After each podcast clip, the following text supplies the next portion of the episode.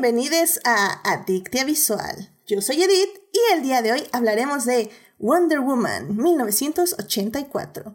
Para discutir, fangirlear, analizar y llenarnos de feels, está conmigo Carol. Carol, ¿cómo estás? Bienvenida al programa. Hola, bien, bien. De nuevo, eh, un programa en donde yo solita me autoinvité, pero bueno, gracias por respetar mi decisión de imponerme en tu programa.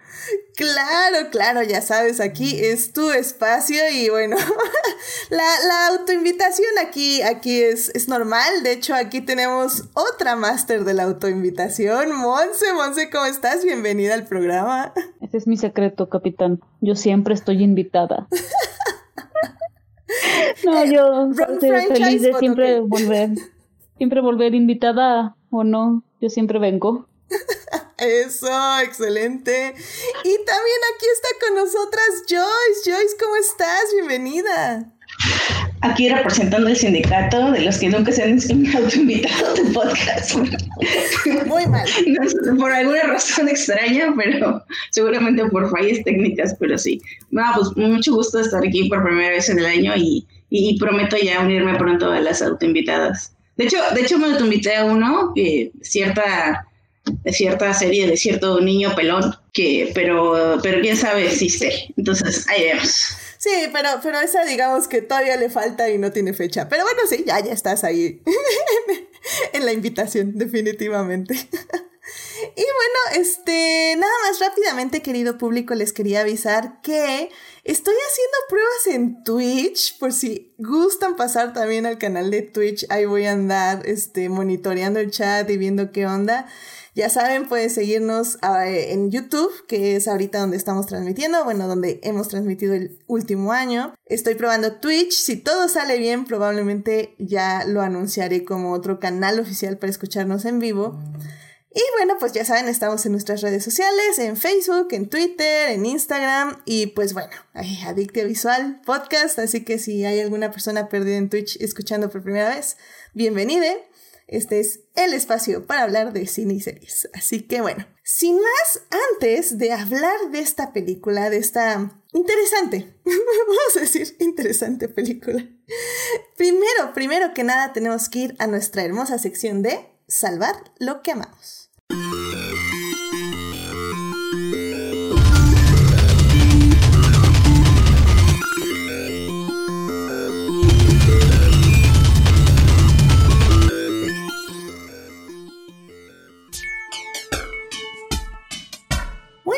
Estamos aquí en la sección de Salvar lo que amamos, donde compartimos eso que nos llenó de alegría esta semana, este mes, y que tenemos que compartir con todos ustedes, querido público.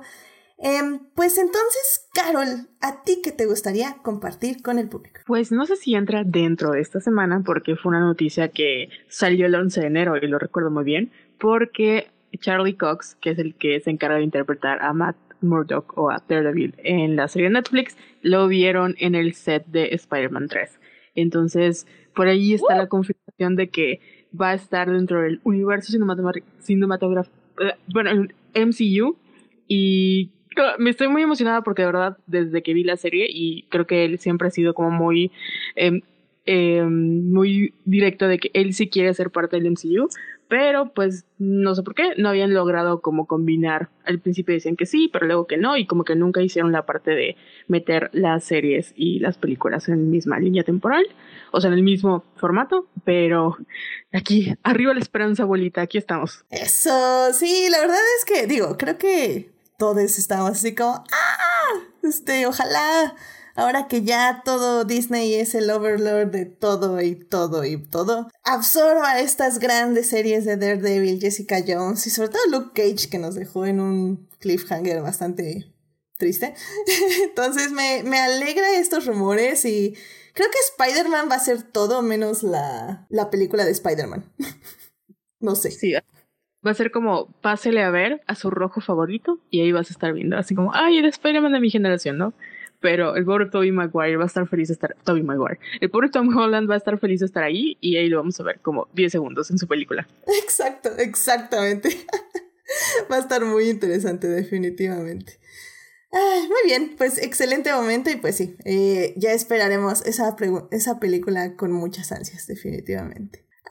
pues Joyce, ¿a ti qué te gustaría compartir esta semana con el público? Pues a mí me gustaría compartir dos noticias rápidas, bueno, dos noticias, no, dos eh, hechos, que es que vi eh, por fin Ted Lasso, me encantó. Eh, Creo que sí, sí, es una serie muy buena. Yo, yo tengo esta sospecha de que la gente que le daba y le daba premios a Master of None, creo que Ted Lasso es lo que esa gente pensaba que era Master None, porque Master None nunca me hacía reír. o sea, no digo que, no digo que sí, estoy valorando si era mala o buena, simplemente no se me hacía una comedia y Ted Lasso hace reír con chistes bastante, no sé, a veces tontos, pero hace reír. Pero tiene una carga de, no sé, a veces hasta melodramática, muy, muy fuerte y a veces estás así como, ah, llorando por los personajes. Eh, que encima son súper carismáticos, o sea, al final hasta sientes empatía por alguien que ha sido un cretino toda, bueno, muy poca empatía, pero algo, por alguien que ha sido un cretino toda, toda la temporada. Y son, son personajes entrañables todos, o sea, yo la recomiendo sí o sí, Ted Lasso. Si les gusta el fútbol, es un plus. Si no les gusta, eh, pues también venla, es increíble. Y bueno, el, digamos que el plot es, es, un pequeño equipo de la Premier League que acaban de contratar a un entrenador que toda su vida ha sido entrenador de fútbol americano. Y bueno, es, una cosa así, así de loca, así empieza, pero pues la van a, la van a disfrutar. O sea, vean Ted Lasso, por favor. Yo la vi en medios alternativos, pero está en, en Apple TV, por si lo tienen, lo quieren checar. Y la segunda recomendación que es que es un, este, una noticia que, que se dio a, a, principios de semana, ¿no? No, de la semana pasada, sí creo que sí. Y um, es que salieron las primeras imágenes de Mortal Kombat, la nueva película. Yo la verdad sí soy muy fan de la primera de la película de, del 95 eh, y me, me, entusiasma mucho porque también soy muy fan de, de, de Louis Tan, un actor de, bueno, es, actor y aparte es especialista en artes marciales. Ha salido en, creo que ya lo he mencionado antes en este podcast, ha salido en Into the Badlands, en, está en Assassin's Creed de Netflix y salió en Deadpool 2. Eh, ahí no recuerdo el nombre de su mutante, pero tenía como una trenza roja larga y no se le veía su carita, pero ahí estaba. Y, este, y, por una razón por la que estoy emocionado es porque además que se ven muy bien las, las imágenes que salieron, es que eh, yo les garantizo que las escenas de, pues ahora sí que de artes marciales van a ser de lo mejor que hemos visto en el cine en los últimos años, garantizado las, las, personas que están ahí de verdad saben lo que están haciendo y porque siempre, justamente hablando de Daredevil, siempre me daba mucho coraje y siempre decía que, o sea, sí, le están dando importancia porque es Daredevil porque todos queremos a Daredevil, pero para nada son las mejores secuencias de pelea que están en la televisión ahora mismo. Simplemente nadie está viendo los shows donde están las mejores secuencias de pelea y si les gusta este cine de artes marciales, pues yo les recomiendo que vean Mortal Kombat cuando salga. Entonces, hasta aquí mi reporte. Edith. muy bien, muy bien. Oye, sí, la verdad. Digo, son cosas que la verdad, ¿quién sabe qué es eso? Qué interesante. y, y, oye, Into the Badlands está en Amazon Prime, ¿no? Porque sí la tengo como apartada porque me interesa verla, pero ya sabes, soy horrible. Y, creo que todo lo que me recomiendas, Joy, siempre te, te dejo mal. algún día, te juro que algún día me pondré al corriente. Este, mira, la verdad es que Into the Badlands se cae muy gacho en la última temporada, pero, digo, puedes ver la primera y ya, y decidir si la sigues viendo, ¿no? Pero, pero, pero, mira, si quieres ver secuencias de pelea padres, ahí está, ahí está Into the Badlands. Excelente, pues muchísimas gracias Joyce por compartir esto con nosotros. Eh, Monse, ¿a ti qué te gustaría compartir con el público esta semana? Bueno, pues antes de sentirme víbora traidora y pasarme hora y media platicando de una película de DC, tengo que sacar mi lado Marvelita. Y obviamente mi momento de la semana de los últimos 13 meses probablemente es el estreno de WandaVision, que, wow, o sea, era esa dosis de, de felicidad que necesitaba No sé si alguien de aquí vio los dos, capítulos que salieron. Sí, sí, Honestamente, yo, yo, yo soy honesta, no sé, yo ya me gustaba desde antes de verla, pero no esperaba que en realidad me gustara tanto. Eh, me sorprendió muchísimo. No sabía que Paul Bettany podía tener tanta carisma, la verdad. Y me gustó tanto los guiños a, a Marvel como a, toda esa televisión, ¿no? Todo ese homenaje a shows como The Dick Van Dyke Show o de Brady Brunch, todo esto. La verdad es que sí, ya me hacía falta esta, esa hora de, de felicidad. Yo siempre he dicho que, al menos el universo cinematográfico de, de Marvel es mi safe space. Y pues por un día, después de no sé cuánto, lo pude tener. Eso. Y cada semana, oye, cada semana hasta marzo. Aquí ya de Espero hecho. que se me vaya muy lento. Sí, ya lo tengo aquí, mira, el que termina creo que como el 13 de marzo o algo así. Ujú. Está interesante. Sí, tengo que admitir que, que me llamó la atención, que está interesante. Y que a ver qué pasa, porque eso va a ser una tragedia, Monse. ¿A quién quieren engañar? O Sí, sea, no, no, no, no. Es lo peor de todo, que yo estoy toda ilusionada cuando sé que está pasando algo malo. Ya, gracias, Edith. de nada. Estoy diciendo que... era mi momento de felicidad. Es que mira, ¿sabes qué? Yo, yo lo hago porque, o sea, sé desde el fondo de mi corazón que si alguien me hubiera dicho la, la trilogía de películas que vi y amé, bueno, más bien las dos primeras películas que vi y amé de una trilogía iba a terminar en tragedia, creo que hubiera estado muchísimo más preparada. emocional y no hubiera entrado un año en depresión, ¿sabes? Entonces, por eso yo lo digo, porque Entonces, te quiero, Monse. Lo haces y- por mi bien, ¿verdad? Exactamente. Porque sé que es lo que Disney te rompe el corazón. Entonces no quiero que te agarre, ¿sabes? En Sí. curva. Perfecto. Gracias, Edith. De nada, Monse, ya sabes. ¿Para qué estamos aquí, este host de podcast? Sino para decirte que todo va a ser una tragedia. oh, qué sad. Ay, bueno. Y bueno, pues ya para terminar esta, esta trágica sección, que no debe ser trágica porque es salvar lo que amamos. Pero bueno, Ah, ya para terminar esta sección, eh, a mí me gustaría compartirles que eh, justamente ya esta semana, creo que como que por ser pandemia, eh, muchos canales y blogs, y no sé, todavía existen los blogs, pero bueno, páginas, etc., tuiteros, eh, estuvieron ya publicando sus listas de lo di- los, el top 10 de lo mejor del año. Y digo, per- personalmente para mí eso a mí me gusta mucho en el aspecto de que así hago mi triple lista de lo que tengo que ver. Obviamente la mitad de lo que estoy apuntando jamás lo voy a ver, pero la otra mitad tal vez sí la alcanzo a ver. Entonces estoy haciendo una lista y la verdad de los tops que más me han gustado ha sido de un canal que se llama Cinefix. eh, que básicamente cada lugar de su top es un top en sí.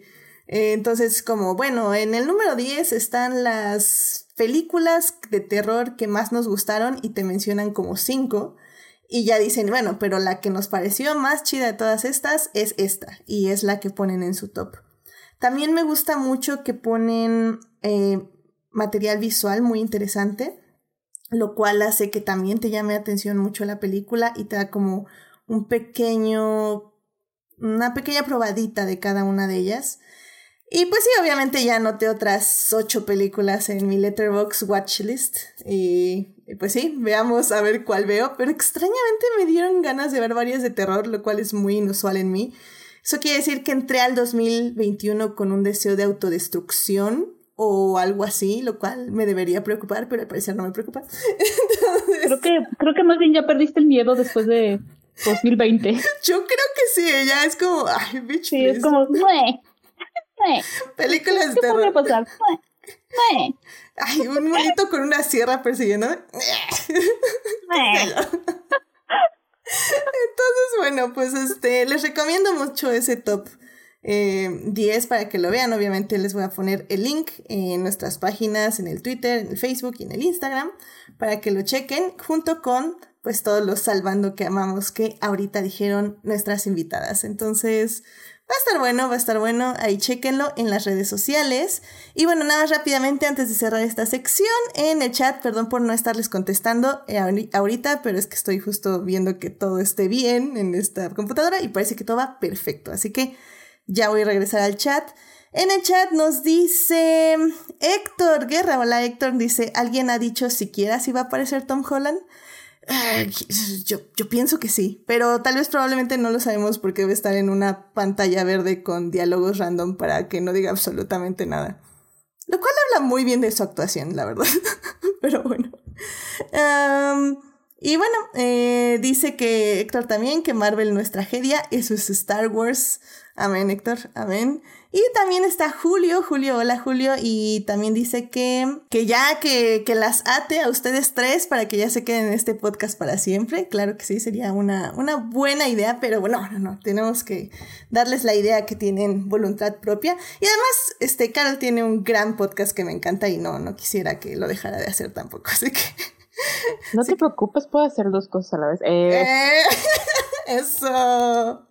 Muy bien, muy bien, muy bien. Me parece, con esa nota, yo creo que podemos irnos al tema que nos trajo el día de hoy. Entonces, vamos a hablar de cine.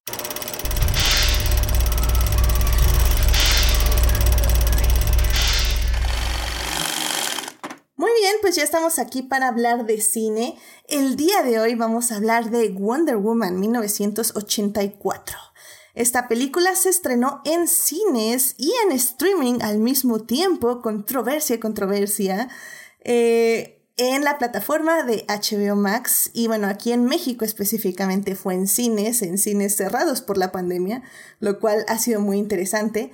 Aún así, por cierto, la película ya se coló en el top 10 de recaudación de México, así que eso me parece súper interesante. Pero bueno, Wonder Woman 1984 está dirigida por Patty Jenkins, quien regresa a retomar las riendas de esta película, ya que ella dirigió la primera, que simplemente se llamó Wonder Woman. Eh, y bueno, pues esta película nos cuenta la historia de Diana, quien después de muchos años de estar eh, salvando al mundo anónimamente, eh, vagando sola por la tierra, encuentra una piedra que concede deseos, y estos deseos podrán causar la destrucción de la humanidad. Así que bueno, para hablar de esta película, hablaremos en la primera parte de la trama de la película en sí, de lo que funciona, de lo que no funciona. En la segunda parte hablaremos de los personajes, eh, tanto del arco de Diana como el arco de les villanes. Y en la tercera parte hablaremos de el futuro de DC y esta película que significa para lo que sigue este año. Así que sin más, vamos a la primera parte. It is not a donut hole, but a smaller donut with its own hole, and our donut Muy bien, pues ya estamos aquí para hablar de Wonder Woman, de esta primera parte donde nos enfocaremos en la trama y en la película y en la producción y qué fregados pasó ahí.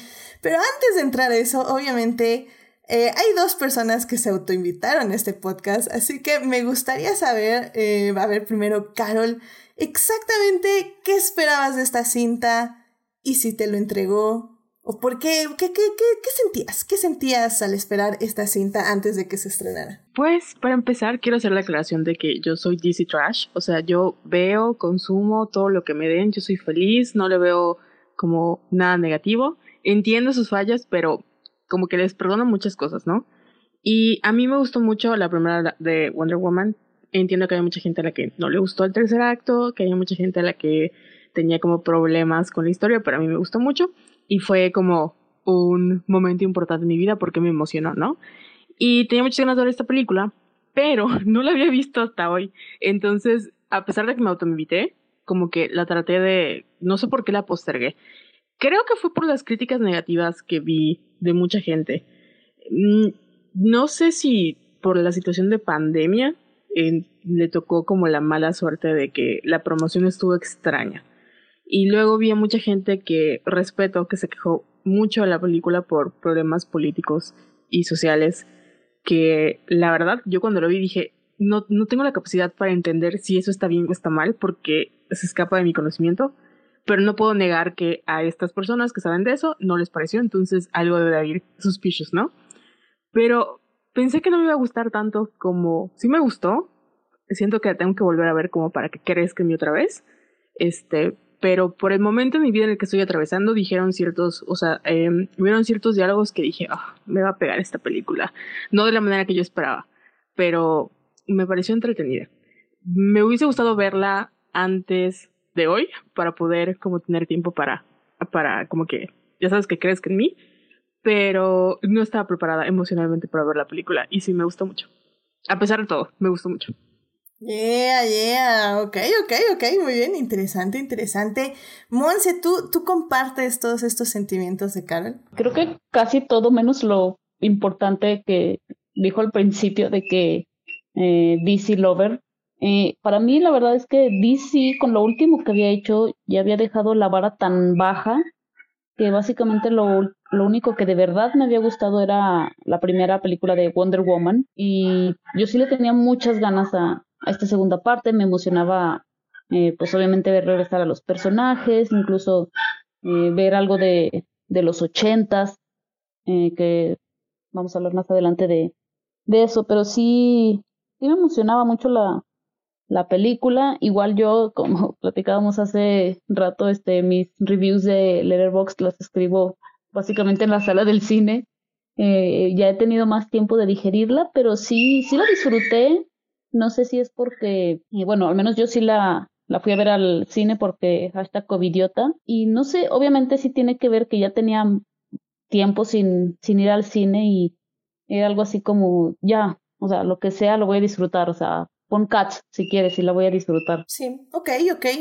Pues Joyce, eh, yo sé que, que tú no te autoinvitaste, pero igual me, me gustaría saber con, con qué entraste a ver esta película a la sala de cine como todas las personas aquí lo hicimos, evidentemente. no, no, perdón, estoy riendo por lo que no te tuve que hacer. Ah, perdón, perdón. Este, eh, ay, tengo una historia muy curiosa con esta película. Eh, bueno, para empezar, yo de hecho, o sea, en mi cuenta de Twitter de la mesita, donde muchos RTs y pocos comentarios de, de noticias, pues la verdad yo me enfoco más en DC. No me considero DC Trash porque sí, le, sí digo, si la película no me gustó, no me gustó, y si mm, no me gusta cómo están haciendo algún personaje, por ejemplo, Supergirl, pues lo voy a estar criticando toda la vida porque me gusta mucho el personaje, pero no me gusta cómo lo ponen. Entonces no, no llego a, esos, a, ese nivel, creo, este, pero pues, sí quiero mucho los personajes. En el caso de Wonder Woman, tengo algo, esto es muy personal, este, con, con, Gal Gadot, nunca me ha gustado su posicionamiento sobre Israel y sus acciones contra Palestina, la verdad. Este, no voy a, no voy a hatear, de hecho no lo hago, no, no, pero en redes sociales. people. Sí, pero no, no, no, o sea, no, es algo que, o sea, no doy brincos como quisiera, porque la verdad sí quisiera dar de por la Wonder Woman de, de Gal Gadot. Y en particular, no sé si recuerdan, pues unas, una noticia de, ay, fue finales del año pasado, ¿no? De lo del remake de Cleopatra con Patty Jenkins y Gal Gadot. Y digo, ay, ¿por qué se van a meter ahí? A ver, de verdad, no, no ven cómo está, no ven cómo está, cómo está la situación y, van a meter a Gal Gadot de ahí haciendo Cleopatra así de, en, en Egipto y bueno, y, y, Patty Jenkins así como que también digo, um, a ver, por favor. Pero bueno, esta es una situación personal, por lo cual yo no tenía como que el hype por Wonder Woman. También me pareció exagerado, así mucho, ya saben cómo son estas las redes sociales, pues así como que el hateo a la película. Eh, la vi porque no, no tenía como planes de verla pronto, pero la vi porque mi mamá la quería ver y pasé año nuevo viendo Wonder Woman porque no estábamos aquí encerrados en la casa y mi mamá quería ver Woman y estábamos, pero ese año nuevo ponle pausa. fue muy gracioso. Y este, Obviamente con un VPN HBO Max contratado. Este, claro, claro. Muy bien, muy bien. Para nada, para nada ilegal. ilegal. Este, y, y ya, este, no me pareció. De hecho, solo vi la segunda mitad porque mi mamá la había empezado a ver sola y yo digo, ah, bueno, lo voy a, lo voy a, volver a ver completa. Y este, me, me quedó un poco igual, o sea, no, no se me hizo terrible, así como, como el internet lo trató de hacer ver. Tampoco se me hizo una buena película, una película que volvería a ver así como por, por decisión propia. Pero creo que tiene bueno, vamos, más adelante vamos a hablar de, como de estas buenas ideas mal ejecutadas para, para mi gusto personal. Eh, pero sí, no, no sé, muy me para mí, eh, no, ni, ni fu ni fa. Ok, ok, sí. Creo que, o sea, en general creo que comparto sus ideas, o sea, al final del día creo que eh, estábamos muy emocionadas en ese aspecto, o sea, creo que Wonder Woman, la primera, si bien no me súper encantó, creo que tiene muchos momentos que sí me pusieron la piel chinita en el cine.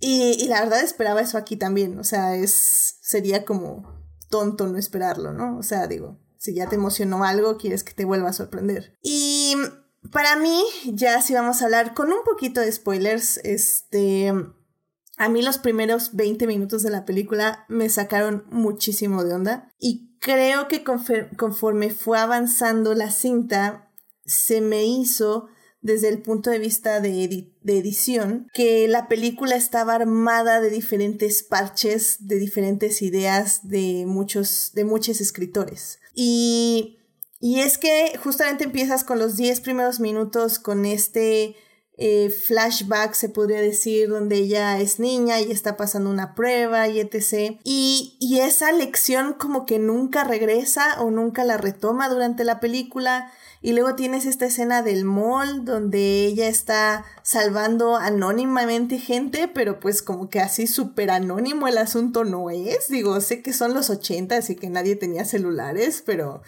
come on, o sea, ¿en serio? O sea, ¿en serio es tan anónimo el asunto?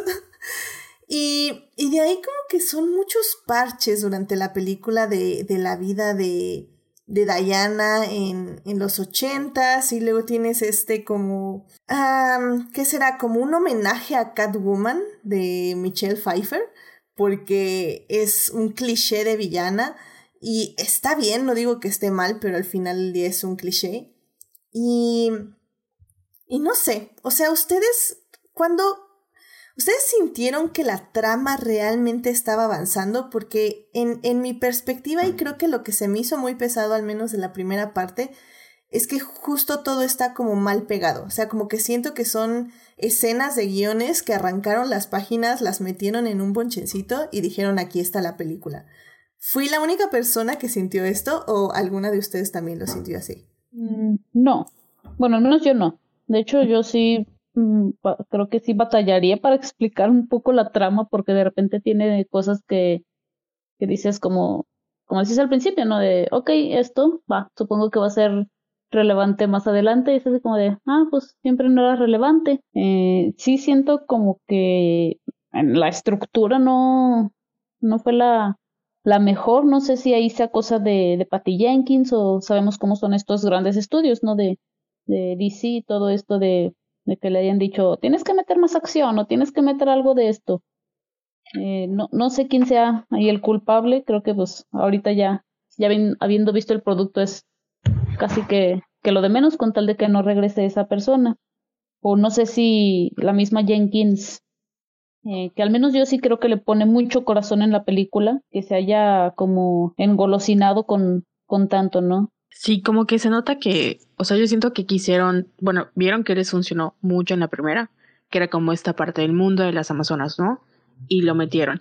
Y la primera, o sea, los primeros 10 minutos me gustaron mucho si no los, si no los contamos como dentro de esta película, porque al final, eh, o sea, llega un punto donde dices, bueno, ok, lo que dijeron al principio tiene que ver con lo que dijeron al final y por eso lo pusieron para que como que cuando llegues a esa parte no digas que fue de la nada, ¿no? Pero a mí, cuando llegaron al desierto más o menos, es cuando dije, ok, aquí arranco.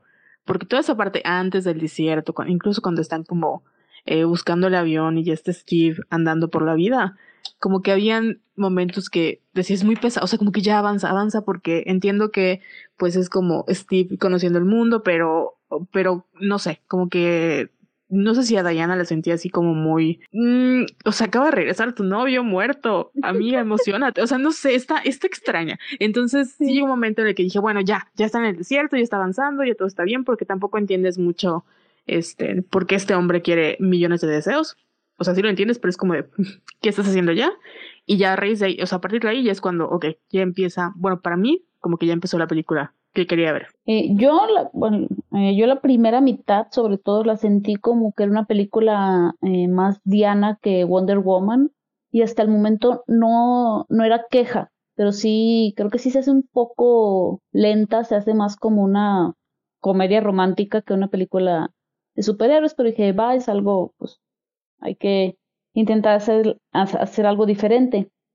Pero de repente volteabas y tenías a un villano Pedro Pascal que yo digo, pobrecito, o sea, el dude tiene uno dos años ya dentro de un casco y no puede enseñar sus, su hermosa carita, entonces aquí se va, se va a desquitar, luego está Kristen Wiig haciendo no sé qué tanto, eso era lo que me sacaba de onda, o sea que por un lado estabas viendo una historia básicamente romántica y del otro lado estabas viendo a los villanos que quién sabe qué estaban haciendo. Y sí, o sea, tienes, tiene todo sentido y, creo que sí estoy completamente de acuerdo. De hecho, hasta yo me atrevería a decir que estás viendo una comedia romántica parchada con nostalgia de superhéroes de los ochentas, que extrañamente está grabado como una película de los ochentas con todo y pésimos efectos especiales, lo cual a mí personalmente me sacó mucho de onda porque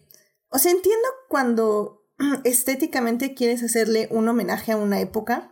O sea, esto, eso está bien. Creo que lo puedes hacer como Stranger Things, por ejemplo, de que sí tengas la estética, pero no necesariamente el, la calidad. O sea, la calidad no es de los ochentas. La calidad en Stranger Things es con cámaras 4K actualmente y un presupuesto muy decente. Y y también está el otro lado, ¿no? Quieres hacer un homenaje con una estética de los ochentas, como se viera de calidad de los ochentas, y eso está bien, o sea, también es, es una decisión. El asunto es que cuando vas a hacer la estética y la calidad, la tienes que mantener para que el público se acostumbre. Eh, de hecho, ahorita que Monse mencionó WandaVision, creo que es un gran ejemplo. Digo, para quienes no la han visto, no se preocupen, no vamos a decir spoilers, pero bueno, eh, WandaVision, eh, ahorita los dos primeros episodios están basadas en comedias románticas de los que les gustan, ¿60 son? Creo que sí. es de los 50, 60. 50, 60, ajá. Entonces, toda la cinta, digo, todo el, todo el capítulo está con esa estética, está con esas reglas y cuando las rompen deliberadamente, resaltan al espectador y ese es el objetivo, que resalte. Se diluyen, ¿no? Yo sentí todo esa, o sea, todo eso de herramienta narrativa diluida. ¿Aquí o en, en No, no, no, no, en, Wonder Woman. ah, sí, ok. ¿En qué aspecto, Joyce? No, no creo que, o sea, no creo que, lo veo como un, como que trataron de meter tantas cosas que todos se les, o sea, todas las buenas ideas se les acaban diluyendo y esto es algo de, de eso, porque a pesar de que de alguna manera como que siento que lo tratan de meter, como ah, es que no hay esto, entonces vamos a utilizar esto otro que nada más hay de los 80. ¿No? Este, eh, por ejemplo, por, ejemplo, me tiran mucho, ¿no? Con, la moda y, y cómo, cómo podríamos, eh, lo de Maxwell Lord, cómo podría conectarse con las personas, era a través de, de la televisión, que pues sí tuvo una importancia dio, dio un salto tecnológico en esa época que tiene que ver con el consumismo, que quiero pensar yo que es un mensaje de ahí de, en la trama de Maxwell Lord, pero a mí se me diluye esa, o sea, de hecho batallé como de, ¿qué me estás contando con esta, con esta trama de, de este villano? Y, o sea, me, me hubiera gustado que lo hubieran ocupado como para darle otra, pues, no sé, ni siquiera sé si para que me lo hicieran real, solo solo para que, que, fuera otra herramienta extra en la historia que me están contando en general. Pero como, como, me quieren contar tanto, eh, por ahí hay un video gracioso en internet, en YouTube, sobre qué, qué, tan ilógico es que tomara el avión y todo esto. O sea, como se tomaron muchas licencias como para que decir, ya créetelo. Y, y yo creo que esas licencias se los hubieran tomado más en el aspecto de estos son los ochentas, no sé, un carrito así como más ochentero, algo que hubieran utilizado, pero por ahí, por ahí lo he sentido diluido. Y yo nada más quiero decir una cosa de, de lo que comentaban antes Monsi y Carol, es que DC, si nos estás escuchando, por favor, claro haz una película, claro que sí, haz una película de las Amazonas, porque es lo, eso es algo que creo que a todo el mundo le encanta y, y ya por favor ya te tardaste. Sí, pero, pero, ay, o sea, no bueno, sé. Sí, sí. Sí, ajá. es, el mismo proyecto que CW tiene de las, el spin-off de las Canario, básicamente, ¿no? Sí, pues sí, sí, creo que sí. Sí, o sea. Por lo pronto hay una ligera esperanza, solo para que nos rompan el corazón. Sí, eso me refiero, ¿no? Que, que ya lo muevan como, como algo que al centro, así, no como esas miles de spin-offs que se veían de Aquaman y que quiero híjole, ya ni no me quiero meter ahí, pero sé que había planes para hacer unas cosas así extrañas con, con el universo de Aquaman.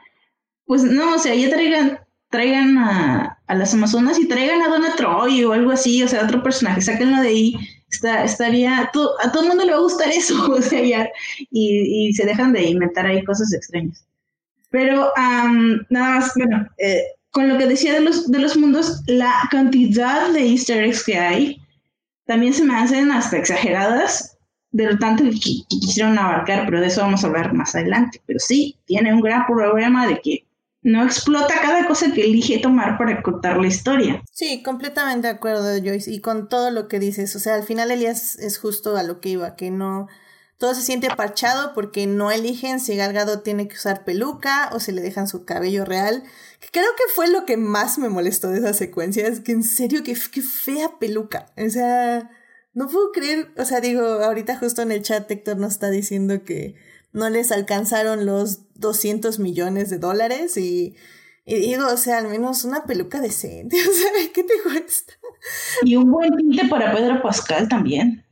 También, y digo, es, es, el malo. Podemos decir que se desalinea conforme la maldad le sube a la cabeza, pero, pero híjole, sí, sí está feo. Y, y es que creo que estoy completamente de acuerdo también contigo, Joyce, eh, o sea, el estudio sabe que las Amazonas funcionan. Si no, esa primera secuencia de 10 minutos jamás hubiera existido. O sea, la secuencia no tiene sentido en la película porque el mensaje de los primeros 10 minutos es como tu tiempo de ser heroína no es ahora. Y tú así como, ah, pues chido, ¿no? Pero ya vi la anterior película y ya sé que es una heroína.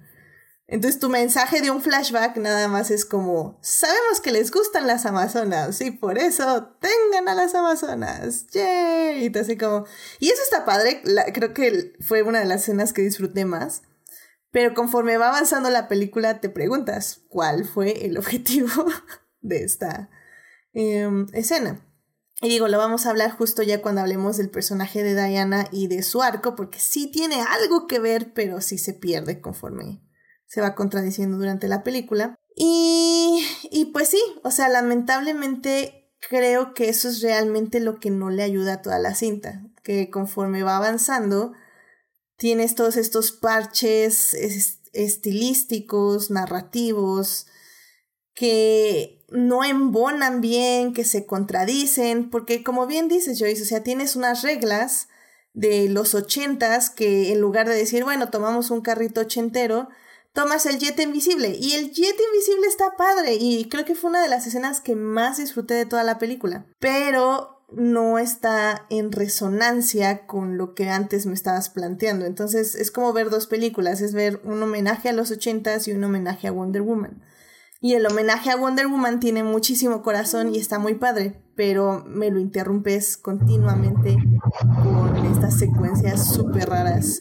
Y, digo, a ver, ¿quién de aquí puede...? Ah, perdón, haz No, nada más. Y que sí está muy bonita la escena, bueno, entre, entre Steve y Diana del avión, pero también a mí me sacó mucho de o sea, se me quedó más la impresión de cómo sabe manejar un jet, de que después tenía importancia lo de que él supiera volar o que eso fuera su característica, ¿no? Sí, sí, que son estas contradicciones justamente, ¿no? De me estás dando el foco a esta parte de la trama y luego lo mueves a este otro foco y ya cambió la regla del otro foco, entonces es como, ¿what?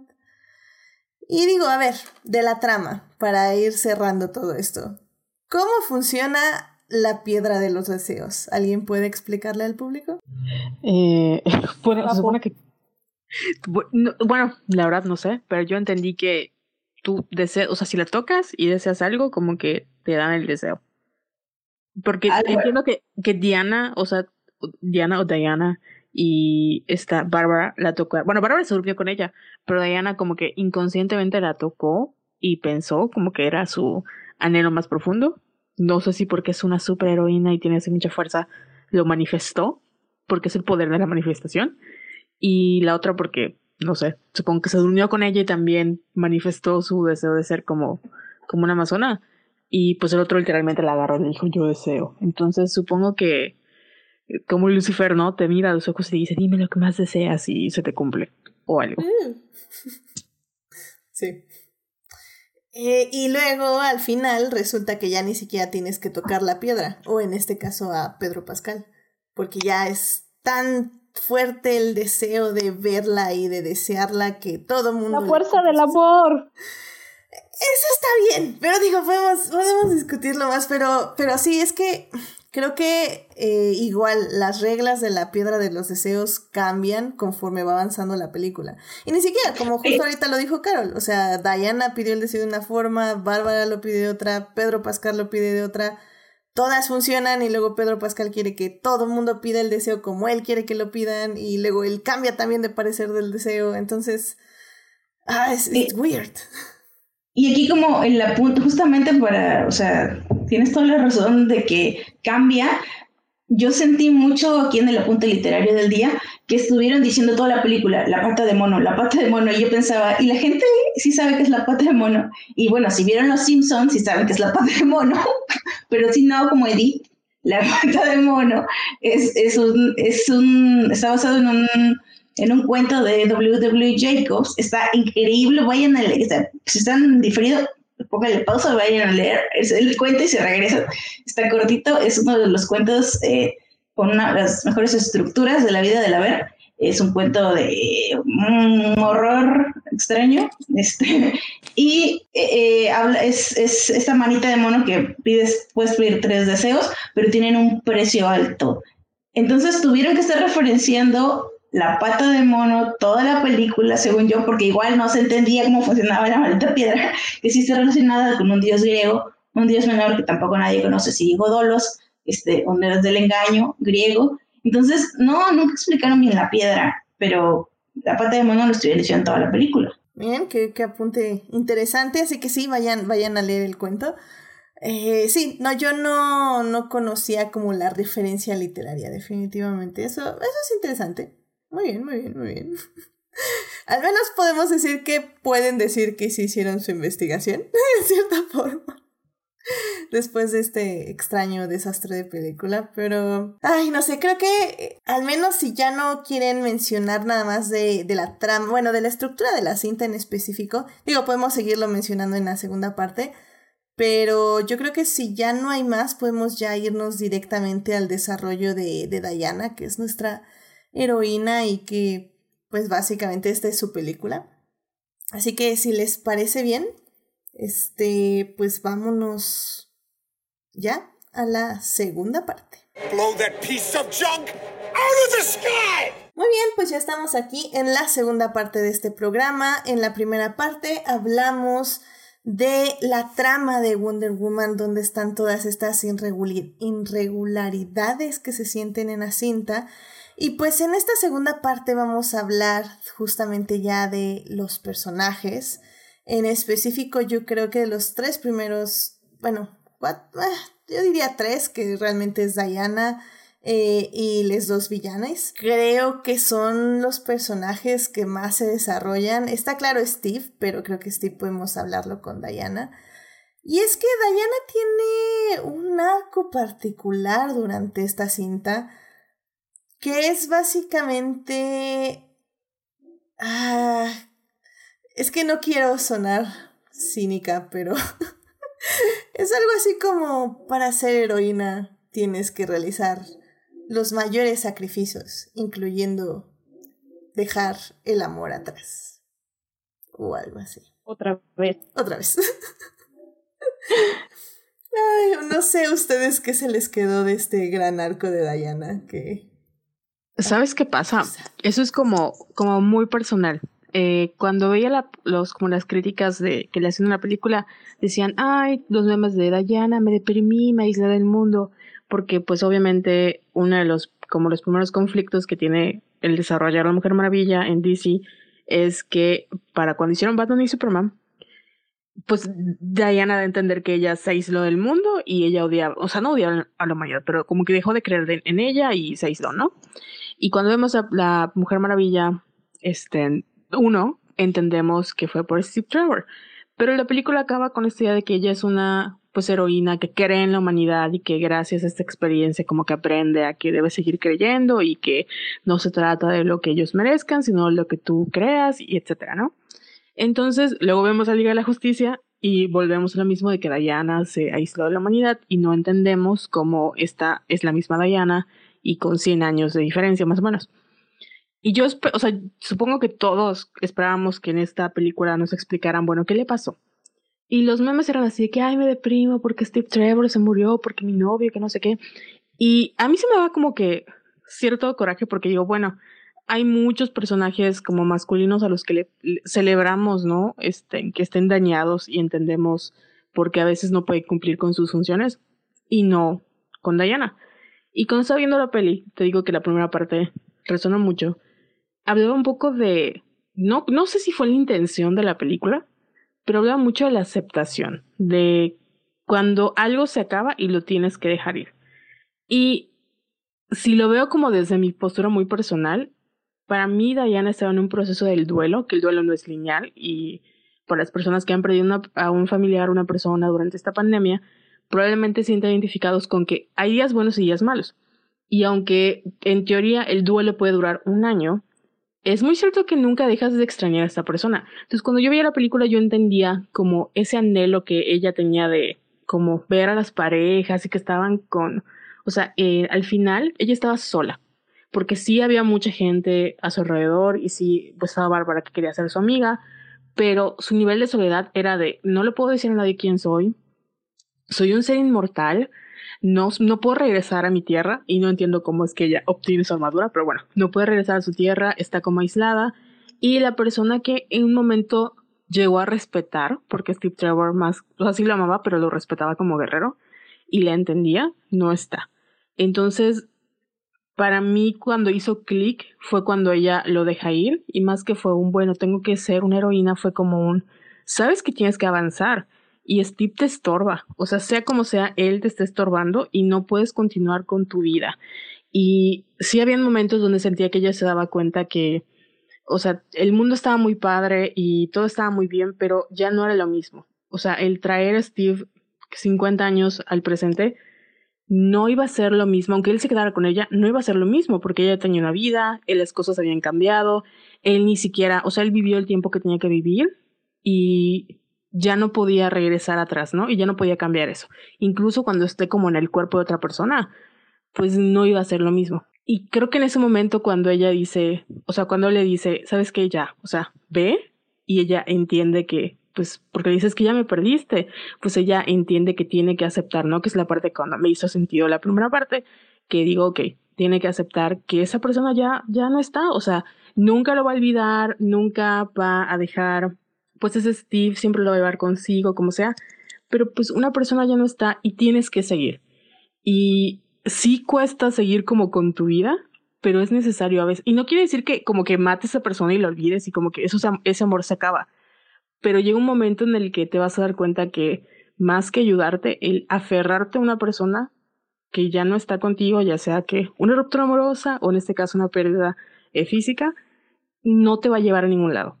Y nada más te vas a hacer daño a ti misma. Y al final creo que por eso me gustó mucho él. O sea, no entiendo tampoco cómo acaba de nuevo que Diana se, se encierre en la humanidad pero sí entiendo este, el, final que dice, sí, el mundo es maravilloso.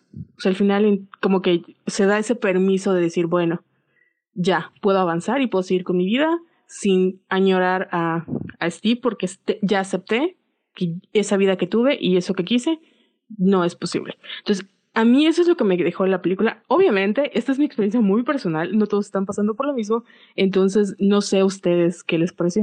o sea, Carol, me hiciste llorar. Yo no, no, no, o sea, digo, no, o sea, no, no lo había visto así. O sea, creo que tal vez estaba tan cegada como por lo mala la estructura. O sea, a mí la estructura de la cinta me hizo enojar muchísimo. Y, y sí, o sea, tienes toda la razón. Ese, ese mensaje está ahí. está bien bonito ese mensaje.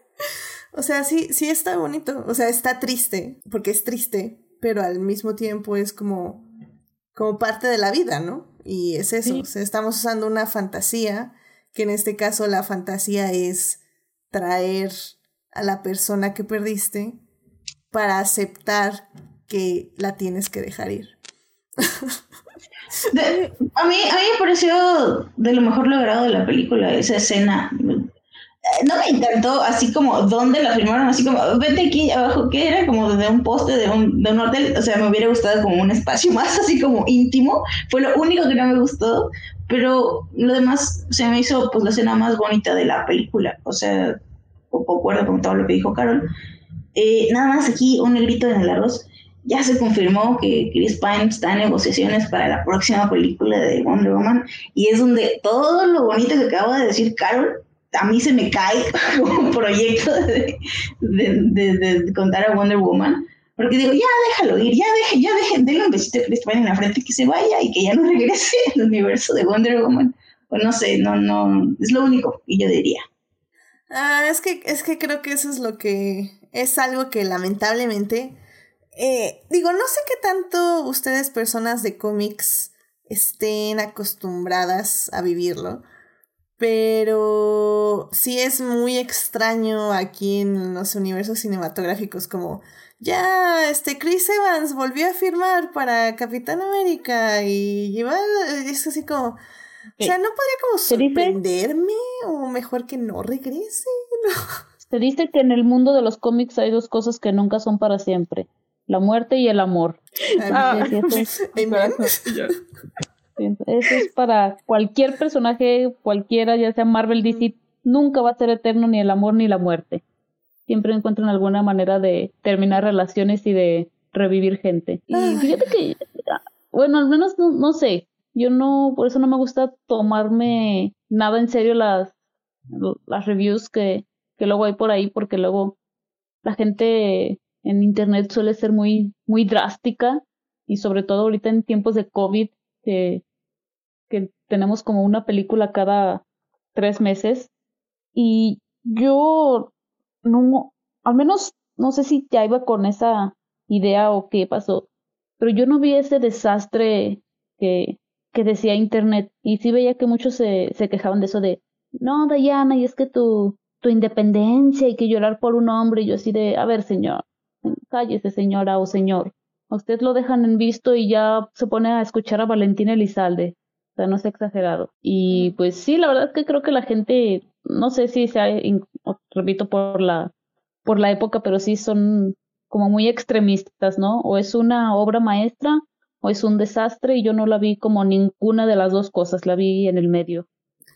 Sí, o sea, creo que, y por eso también quería separar como la trama que, y la estructura que odié con todo mi corazón, de lo que creo que sí es el mensaje de Patty Jenkins. Eh, digo, e, esta parte que dice Carol, tal vez no la había visto así, pero sí creo que esa era la intención, 100%. Al igual que el final, que digo, ya podemos hablar con spoilers del final. Pero la idea de que Diana haga que todo mundo renuncie a sus deseos egoístas cuando todo el mundo se está dando cuenta de a lo que llevan estos deseos, que es básicamente a la destrucción y a herir a la otra persona. Eh, el hecho que haga que renuncien es un momento como súper bonito. Es, es cursi porque tiene que ser cursi, porque Wonder Woman desde la anterior película nos dijo que el verdadero poder de, de Wonder Woman es el amor. Y, y eso está increíble y en un mundo que Básicamente nos dice que el amor te hace débil y que el amor no funciona.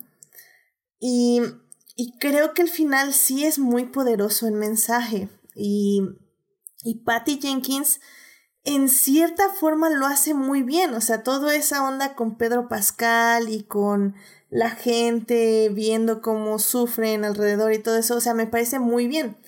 Creo yo que el problema es lo que ponen en pantalla y cómo lo ponen. En específico, por ejemplo, esa escena que menciono, tenemos primero que electrocuta a Chita. Entonces es como, ok, electrocuta, porque como no la puede vencer y la otra está loca, electrocuta a tu villana. Y bueno, ok, eso está raro, pero va. Eh, luego, por ejemplo, la gente que pide sus deseos, o sea, hay claramente un señor que pide que su esposa esté muerta.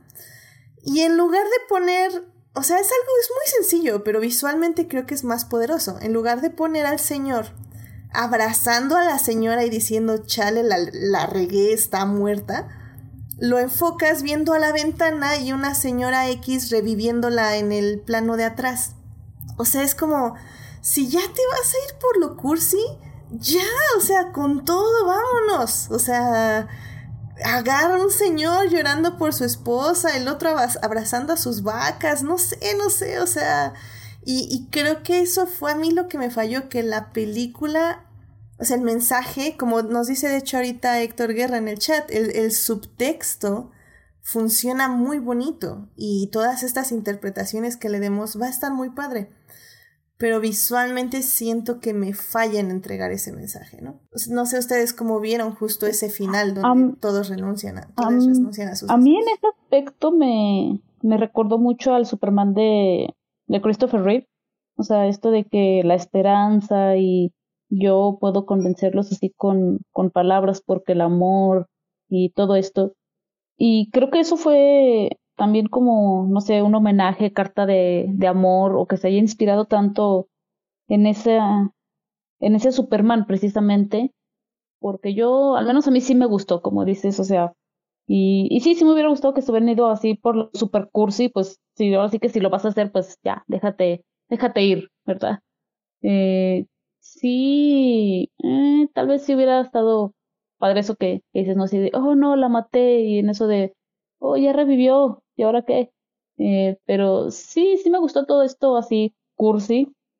Creo que incluso, igual, vuelvo a lo mismo, por el momento que vivimos, creo que es lo que necesitamos. Sí, sobre todo porque algo que me hizo ruido, pero es que es parte de la naturaleza humana.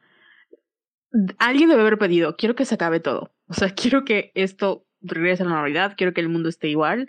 Y todos los deseos, o sea, durante toda la película, los deseos que él pedía y lo que le quitaba a las personas, incluso cuando las personas se arrepentían de pedir su deseo, no era por por como esto que dice la aceptación de la verdad de que este a veces no puedo tener lo que yo quiero porque este si por algo pasan las cosas si lo tengo con muchas afectaciones es como de chin ya me jodí o sea ese fue como el el de la humanidad fue como ya me jodí qué hice no lo hubiera pedido en vez de hoy sí que valorar lo que perdieron o ver la en el caso del señor, por ejemplo, que creo que pidió las tierras, que fue la parte que le criticaron mucho, pero como no sé el contexto y no entiendo este cuál cuál este, esa situación política. Entonces, esta situación de que, ay, me quedé sin ejército, viene la gente, o sea, en vez de pensar, bueno, separé familias y, y esto no es lo que yo quería, era como de, no, me jodí porque ahora me van a echar la culpa. Y al final, cuando está hablando con los demás, que como dices tú, Edith, está el señor como eh, pensando qué he hecho, pero no es como de, oh no, mi esposa se murió, es como, ¿qué hice? O sea, ¿qué hice yo? Ya me jodí, me van a llevar a la cárcel, o sea, fue mi culpa. Y pues es muy humano y lo vemos este, hoy en día en pleno 2021, 2021, que lamentablemente hasta que no te toca a ti personal, no dices, ok, sí hay consecuencias, porque me afecta ya directamente a mí. Como que el mundo era un caos y la gente seguía, o sea, el mundo estaba acabando y era como, quiero ser famosa, quiero un millón de dólares, quiero que son deseos, estén, pues entiende porque cada quien tiene una situación diferente. Pero habiendo tantas cosas de decir, ya quiero que se acabe, ahí vienen los, o sea, los eh, lanzamientos nucleares, va a morir el mundo, es como, quiero ser famosa, quiero un millón de dólares. Amiga, eso es irrelevante, te estás muriendo, hay vacas en la calle, que son las verdaderas estrellas de la película, a mi parecer.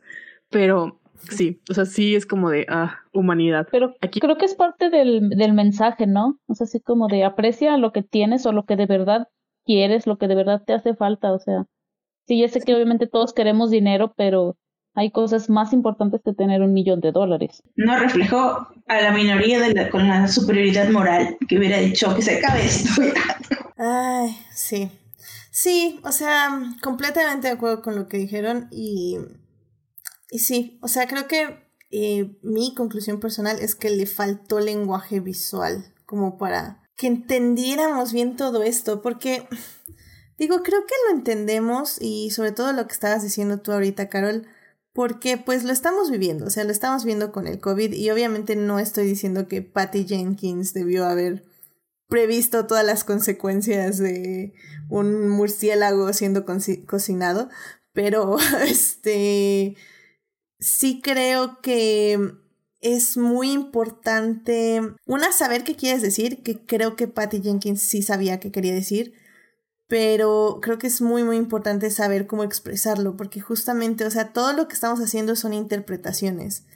Y, y como nosotras estamos haciendo algo, eh, bueno, interpretando algo, otra persona puede interpretar algo completamente diferente y es porque la película no es muy clara en ese aspecto. Y, y por ejemplo, yo estaba diciendo del poder del amor, pero sí es cierto, o sea, algo que está diciendo ahorita Héctor en el chat dice, en los últimos 15 o 20 años DC en los cómics ha, eh, ha enfatizado las diferencias entre su Trinidad y Diana es representada como la verdad. Y Wonder Woman 84 las ciertas mil por ciento a su interpretación. Que sí es cierto, o sea, yo, yo me refería al amor, pero realmente eh, la cualidad o em, la virtud que se le señala a Diana es la verdad. Y, y como decimos, o sea, la verdad puede ser súper mega interpretada de muchas formas y ese es un poco el problema. Em, pero sí, no sé, o sea, creo que su arco es muy bonito, es muy interesante pero sí está demasiado abierto a interpretación para mi gusto. Pero creo que las interpretaciones que se le dan pueden ser muy bonitas, como ya mostraron nuestras invitadas el día de hoy. A, mí, por ejemplo, hablando como de, lo que ponen ahí, el personaje de, Chita a mí sí me gustó. Bueno, sí me gustó lo que hizo con lo que tuvo, ¿no? Y con lo que vimos y con lo que acabamos viendo en pantalla. Me gustó mucho lo que hizo Kirsten Wick. Eh, es muy obvio. Sí, pero, pero justo sí también, um, digo, esto ya no es culpa de ella, como que al final eso de su deseo de, ¿cómo dice? Quiero ser una depredadora alfa o algo así. Y dije, ah, chis, eso, eso como que no, eso no lo vi venir, o sea, que lo dijera con esas palabras, ¿no? O sea, que como de dónde salió esa necesidad de la Bárbara que vimos al principio de la película, no, o sea, no, esa evolución no la vi. Sí, y, creo que es una gran forma de movernos a los villanos. Creo que mi principal problema entre todo lo que hemos dicho de con la película fue Chita, que sí, o sea, al principio yo estaba amándola, pero creo que se tomaron demasiado tiempo en esta transformación Bárbara Chita, que al final la o sea, todo lo resolvieron demasiado fácil y rápido. O sea, de repente, ah, caray, ya es uno de estos gatos, ya, ya es Madame Judy Dench en Cats y ya la, ya la electrocutaron, ya no es Madame Judy Dench, ya es otra vez Kristen Wiig y ya, o sea, cuando se tomaron más de media película para hacer esta, esta transformación de, de poco en poco, que, que sí la iba apreciando, pero que incluso tal vez me hubiera gustado, ¿por qué no? Eh, verla, o no sé si haya planes, que haya sido la transformación y que después se haya ido y, y regrese para una tercera parte como la verdadera, como la villana principal. Sí, completamente de acuerdo. Sí, yo también la estaba disfrutando muchísimo porque, o sea, estaba en el cliché, pero es un cliché bien hecho y cuando el cliché es bien hecho se disfruta mucho. Y, creo que justamente este típico nerd amable a este, Femme Fatal, este, mata hombres. Eh, siempre es divertido ver y siempre es saludable verlo. Pero sí, creo que en el momento que ya se sintió muy fuera para mí fue cuando están peleando en... ¿Qué es la Casa Blanca? Creo. Y, y ya llega y es como, no, lo tengo que proteger. Y tú así como, ¿what? Sí, ahí, fue Exacto, para empezar, para empezar nunca habría gente capaz de entrar al Capitolio o a la Casa Blanca. No, eso, eso se me hizo súper eh, poco real. Muy, muy irreal, sí. Eh, sí, como que, ay, no. sí. Ahí es cuando ya perdieron la, la credibilidad. Fue así como, ay, ya, demasiado irrealista. Ay, ya sé. Pero... Perdón. adelante, Carol. Lo que como que me dijo así de, ah, chale, porque pensé que iba a ser, o sea, al principio estaban ah, como construyendo esto de la mini rivalidad de que son amigas o rivales, y dije, bueno, ok, yo pensé que Diana iba como a ignorar a, a Bárbara y esto le iba a enojar, ¿no? Así de, yo he estado haciendo esto por ti y tú me dejas por tu novio, o sea, como que hubiera sido más interesante para mí ver em, como que Bárbara se, sintiera traicionada por ella que nada más llegara a proteger a un vato que apenas acaba de conocer. Porque todavía si ella hubiera dicho, no voy a dejar que lo mates porque tú estás, o sea, tú eres mala o estás mal y yo tengo, o sea, yo voy a proteger a los débiles, lo entendería, pero nada más llegó de la nada, ¿no? Y como que ahí fue cuando le dio su momento Lizzie y se transformó en todo lo que, contrario que había hecho en toda la película y como que de repente explotó en poder. Cuando hemos visto poco a poco que es como, bueno, al menos era como una medio batalla, ¿no? De que ella sí estaba un poquito disfrutando el poder, pero también estaba eh, observando las consecuencias que este poder trae y estaba como conflictuada en algunas escenas. Entonces sí fue de, ah, ok. Y sí entiendo la parte, por ejemplo, de la verdad, que como dice Edith, es una, la verdad se construye, ¿no? Que es lo primero que te enseñan en la escuela.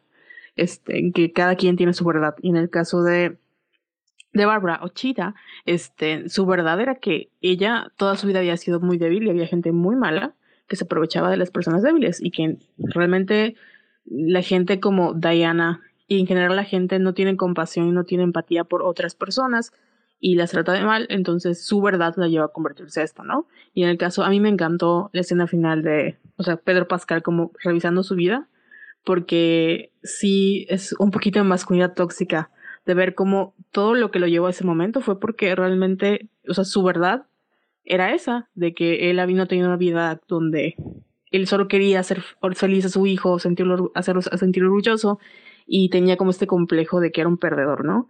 Y no podía aceptar que era un perdedor, no podía aceptar esto porque sería como darle la razón a la gente que lo lastimó. Entonces, creo que hubieran, tenían como buenos backgrounds, pero no los construyeron, solo veías como la parte superficial. Y sí, no sé si quisieron meter mucho, como dicen, o, o se les fue, pero al final había mucha oportunidad, tal vez no hubiera metido uno a los dos, sino a un villano nada más, y hubiera sido más disfrutable que ver a estos dos desperdiciados al final. Sí, es que es como dices, o sea, creo que, o sea, Chita tenía una historia y nunca se entrelazó con la de Pedro Pascal. O sea, sí, en algún punto decidió que debía protegerlo, pero nunca realmente entendimos al 100% qué fue lo que la llevó. O sea, nos lo dijo, pero pues, pues o sea, que nos diga una cosa no quiere decir que nos esté diciendo la verdad, que es lo que estamos buscando, ¿no? En este final, se supone. Entonces sí, o sea, al final del día, eh, cuando derrota Diana Chita, es así, casi, casi, ah, bueno, ya, se quitó un obstáculo, ya puede ir por el otro. O sea, no, o sea, no, no es como que Pedro la va a extrañar o, o como que le afectaba, o, bueno, sí le afectó en el aspecto de que Diana llegó a él, pero... Pero bueno, no, no estaban entrelazados los dos villanos y creo que ese es un grave, grave problema justo que muchos guionistas tienen cuando tienes dos villanos prominentes, porque ambos tienen que darle cierto peso o aspecto a ciertos obstáculos o defectos del, de la heroína. Y en este caso creo que no lo dieron. O sea, porque pon tú que Pedro Pascal eh, que por cierto le estamos diciendo Pedro, pero ¿cómo se llama su personaje? Max Sorwell o algo así, ¿no? Maxwell Lord. Maxwell Lord. Ok, el señor Lord está, este, o sea, sí eh, representa un poco lo que Diana tiene que dejar ir para derrotarlo, porque él es el, él es eh, quien está manteniendo su deseo de volver a ver a su amor perdido. Entonces, Diana tiene para derrotarlo tiene que dejar ir a Steve. Entonces, en ese aspecto sí tenemos conexión ahí. Pero con Chita sí siento que no. O sea, ¿cuál es la conexión de Diana con Chita? Que no la veo. ¿Tenía un crush con ella? O sea, pero, pero ¿quién no tiene un crush? O sea, eso, eso es Exacto, relatable, da. pero. o sea, da. O sea, todo el mundo está linkeado así. I mean, entonces creo que ese es mi problema, porque como decimos, Chita creo que como personaje me encantó, pero no, no tiene un peso en la historia de Diana.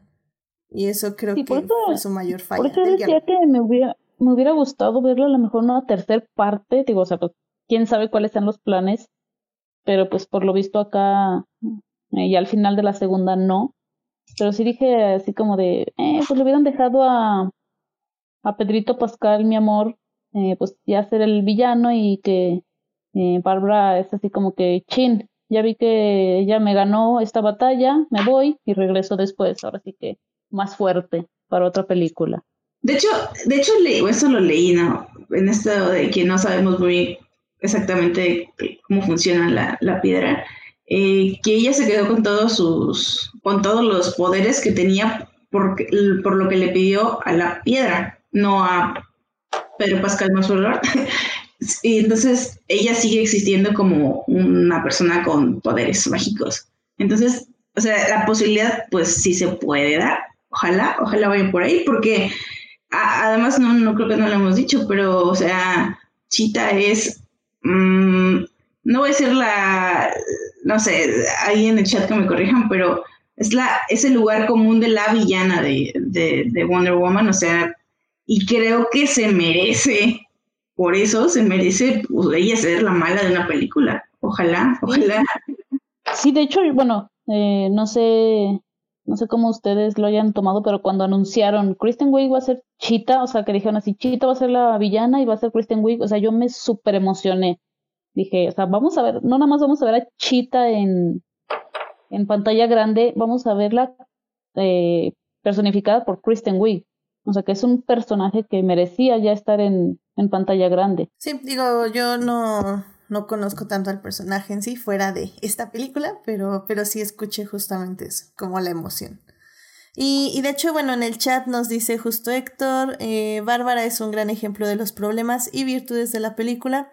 Christian es maravillosa, su personaje es genial y es temáticamente adecuada a la película pero la quitas y no pasa absolutamente nada. Que bueno, le, quitas un poco del humor y de lo adorable a la película, porque sí es muy adorable.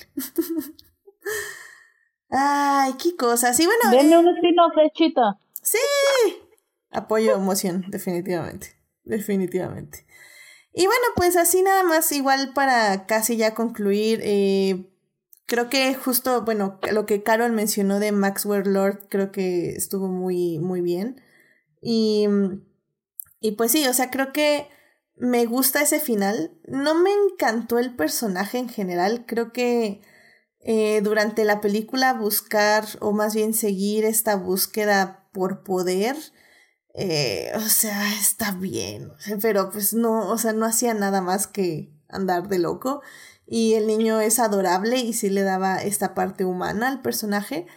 Eh, pero creo que sí me quedo como decía Carol con el final, o sea que al final del día sí es un, eh, un paralelo a, la masculinidad tóxica, cómo funciona, cómo funciona esta adquisición de poder, este estar cegado por el poder. Y, y al final del día, ¿qué es lo que más importa? Que, que como digo, creo que es el mensaje que Patty Jenkins quería que nos lleváramos de toda la película, no solo de su villano, sino con todas las personas que salen renunciando a sus deseos, pero igualmente siento que no pudo poner de manera correcta, visualmente hablando. Pero al final ya creo que lo hizo bien, ¿no? Pedro Pascal no fue adorable, pero fue efectivo. Sí, me sigue sin convencer su, su color de pelo, pero todo demás está bien. Ay, Dios mío, es que su color de pelo era era todo un asunto. Sí. Ay, Ay, y otra cosa, la escena post créditos. Sí, por fin. Ah, sí. Que, ¿sabes qué? Ah. Podemos dejarla para la tercera parte, ¿les parece? Ah, perfecto. Pensé que iba a decir, ¿sabes que no la vi? No, no, no, ¿qué pasaba? Que me, me quedé así. Y ahorita buscando, la verdad. ah, sí, este, ah, lo vi eso, sí, claro, yo nada, sí, Haciendo tiempo. Por favor, por favor, este, hasta los ocho minutos de créditos de WandaVision vimos, así que... Obvio. Qué horror, en serio, pero bueno, ese es otro tema. Um, pues bueno, no sé si quieran mencionar, antes de ya pasar como analizar lo que sigue del universo de ese y todo esto. No sé si quieran mencionar algo más de la película o ya una conclusión de, de lo que les dejó esta cinta. Yo nada más voy a decir eh, así rápido eh, una cosa. Eh, creo que Patty Jenkins le pone muchísimo corazón y se ve que quiere mucho a su personaje. Y otra, algo negativa, que creo que desaprovecharon muchísimo la oportunidad de explotar que estaban en, en los ochentas. O sea, y voy desde la música y toda la, la, ambientación. Sí, de hecho, justo Héctor nos estaba poniendo hace rato un comentario así que en este momento no entiendo, pero justo fue algo así como explíquenme por qué tenía que ser en los ochentas y es algo que personalmente yo tampoco entiendo. O sea, podía ser cinco años después de que estaba en la Primera Guerra Mundial. Ah, o bueno, pon tú que cinco años después de la Segunda Guerra Mundial, o sea, ya para que no te metas a otra, otra guerra. Y, y, creo que hubiera funcionado exactamente igual. Los ochentas, a mi parecer, funcionaron para hacer pósters que nos dieran epilepsia, pero... pero aparte de eso, no... Y que están increíbles, o sea, yo fui muy fan cuando salieron. Pero aparte de eso, no sé por qué se puso en los ochentas esta película. Muy extraño. Uh, yo tengo una idea, pero ahorita lo platicamos. Okay, y la, ay, se me fue lo que iba a decir bien, cerebro de... Bueno, una cosa que esto también lo pone un canal, eh, no es Capitán Dinamita, es Capitán algo, es un capitán, es un canal de, de un capitán que está en YouTube, y dice que esta película eh, que habla de amor y empatía falla en que amemos y seamos empáticos con, con la historia que nos está contando. Y, y, pues sí, la verdad ahí, ahí le falló muy, muy feo a... Yo no sé si les tenemos que echar la culpa a Patty Jenkins por lo que decía Edith, que esto es un estudio grande y no quiero echarle la culpa en ese sentido a Patty Jenkins, ¿no? Pero, pero bueno, ahí, ahí, ahí sí, sí, no, no salí con mucha empatía de, de esta película justamente por todos los fallos ya anteriormente mencionados. Entonces, pues mal ahí, mal ahí Wonder Woman 84. Sí, yo personalmente tampoco digo que Patty Jenkins sea la culpable. Creo que tenemos gente en el guion y mucha gente en el guion. Eh, creo que yo sí le echo la culpa a Patty Jenkins de, del corazón de esta película, de los destellos que vemos del corazón. Y, y se la echo a ella porque al final del día vimos la primera y la primera también tenía estos destellos. Entonces sé que ahí está la directora, sé que ahí está su discurso pero siento que el estudio no le está dando tanta chance de explorar lo que ella quiere decir. Y, pues eso, este, no sé, no sé si ya tenemos que empezar a hacer un hashtag, este, Patty Jenkins Scott.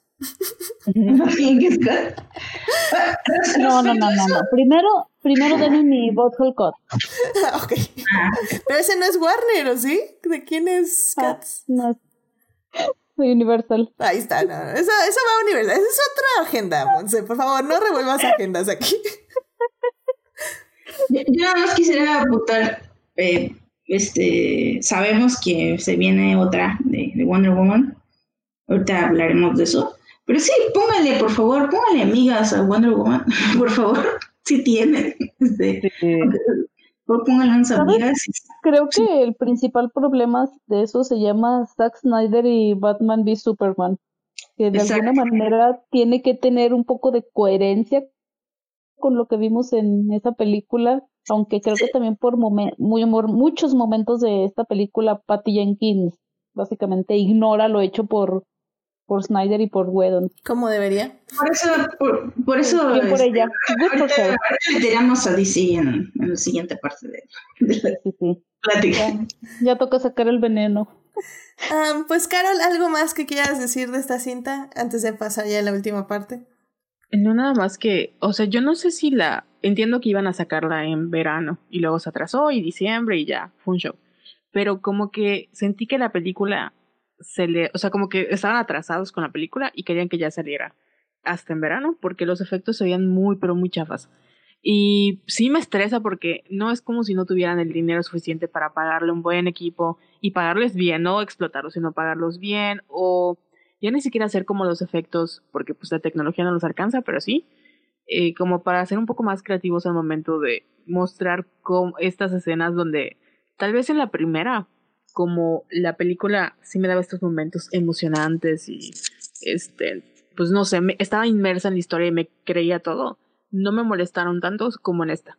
Que en esta sí dije, no, o sea, yo le perdono muchas cosas a DC y tiene horribles efectos especiales, pero aquí sí me sacaron como de, ah, estoy viendo esa peluca, estoy viendo que ahí le faltó el render, estoy viendo que se ve así todo chafa el, el, el muñequito y sí me dio como mucha pena porque para el dinero que tienen y para la, el presupuesto que podían haber hecho algo mucho mejor, este, pero pues no sé. También a lo mejor es el estudio que dijo, no, no puedes meterle más efectos porque si no se va a quedar así como muy greedy y nos van a, este, a odiar y nos van a comprar con Zack Snyder y no podemos hacer esto, entonces sí. No sé qué pasó ahí.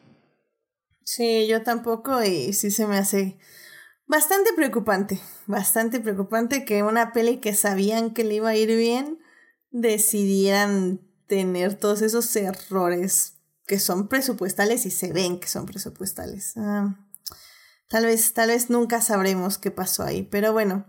Em, pues ya saben, Wonder Woman 1984 está en cines. También la pueden ver con un VPN en HBO Max o como decimos aquí en medios alternativos, porque Adictia Visual es pro medios alternativos. ¡Yay! Uno quiere pagar en HBO Max por verla, pero HBO Max no se pone las pilas, así que no es mi culpa. bueno, no es mi culpa. pero bueno, obviamente aquí este, todas las presentes la vimos en cines y en HBO Max con VPN. bueno, um, váyanla a ver o véanla. Creo que. Ah, creo que se puede ver porque sí tiene corazón y como dice Joyce, queremos la tercera parte con más presupuesto eh, y con más independencia de Patty Jenkins, así que uh, véanla con muchas palomitas, muchas, muchas, muchas, muchas, muchas palomitas para que puedan distraerse en las partes que no se entiendan, básicamente, pero tiene un buen mensaje al final, creo yo. Entonces, bueno, pues vamos a la tercera parte ya para que aquí las expertas en DC nos digan qué es lo que sigue después de Wonder Woman 1984. Muy bien, pues ya estamos aquí en la tercera parte del programa. En la primera parte hablamos de la trama de Wonder Woman 1984. En la segunda parte hablamos de los personajes y de sus arcos durante la película. Y ahorita vamos a hablar de DC y los proyectos que siguen, pero antes obviamente tenemos que referirnos un poco a la escena extra, la escena adicional que hubo después de créditos, donde básicamente Joyce nos va a decir qué pasa. ¿Qué pasa Joyce? Porque sí la vi, pero Joyce la va a decir. Ay, algo estaba a punto de matar a un bebé. No recuerdo qué era. era un poste, era un. Ajá, era como un poste de una carpa, ¿no? Ah, ándale, algo así. Estaba sosteniendo con, con, un hilito que se rompió. Entonces, este, y de la nada aparece Wonder Woman, pero no esa Wonder Woman, sino Linda Carter, este, que sucede que es Asteria, porque en la película nos habían estado contando, ¿no? Que, que la inspiración o la gran heroína de Diana era Asteria, una una heroína amazona que se sacrificó quedándose contra los mortales en una batalla con quién sabe cuáles griegos o, o, este, espartanos este, tuvieron.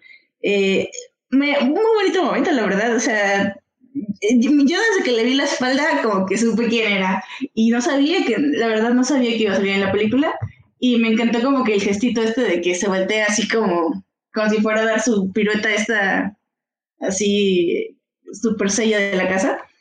Me, encantó y la verdad, o sea, ahí nomás sonreí, ni siquiera me acuerdo qué dijo, no, no sé nada, solo yo tenía una súper sonrisota en la cara. O sea, qué bonito homenaje, eh, qué bueno que de alguna manera incluyen en la historia. Queda abierta la puerta que se conozcan en la tercera película, que ya está confirmada y que va a dirigir por T. Jenkins y que produce Ojalá Ojalá sea un cameo también, pero que salga otra vez, porque pues ver a Linda Carter siempre, siempre es muy bonito para mí, personalmente. Wonder Woman mexicana, acuérdense que su mamá era mexicana. Uh, no sabía eso. Qué nice. Linda, Carter es mexicana y una vez leyó una carta de un niño mexicano, así como cuando ella estaba en todo lo máximo de ser Wonder Woman. O sea, ahí todo incluyente, Linda Carter en los ochentas. Nice. Muy bien, muy bien. Sí, fue, fue una buena escena. Me, me, me gustó. O sea, sí, sí, estoy de acuerdo. Sí, me gustó. Pero bueno, Joyce, y hablando justo de la película, ¿por qué tú crees que esta película, Wonder Woman 1984, se ubicó en los ochentas? ¿Por qué se ubicó en los ochentas?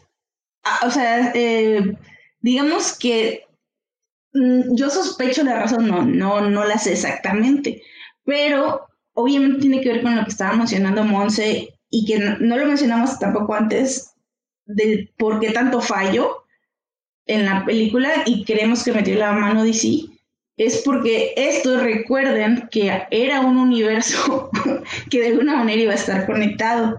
Desde ya, ya iniciada la producción. Bruce Wayne. sí, Bruce Wayne. Ya iniciada la producción de esta película, se, Patty Jenkins dijo, este, no, ¿saben qué? No va a ser una secuela de Wonder Woman y todo así de, ¿qué?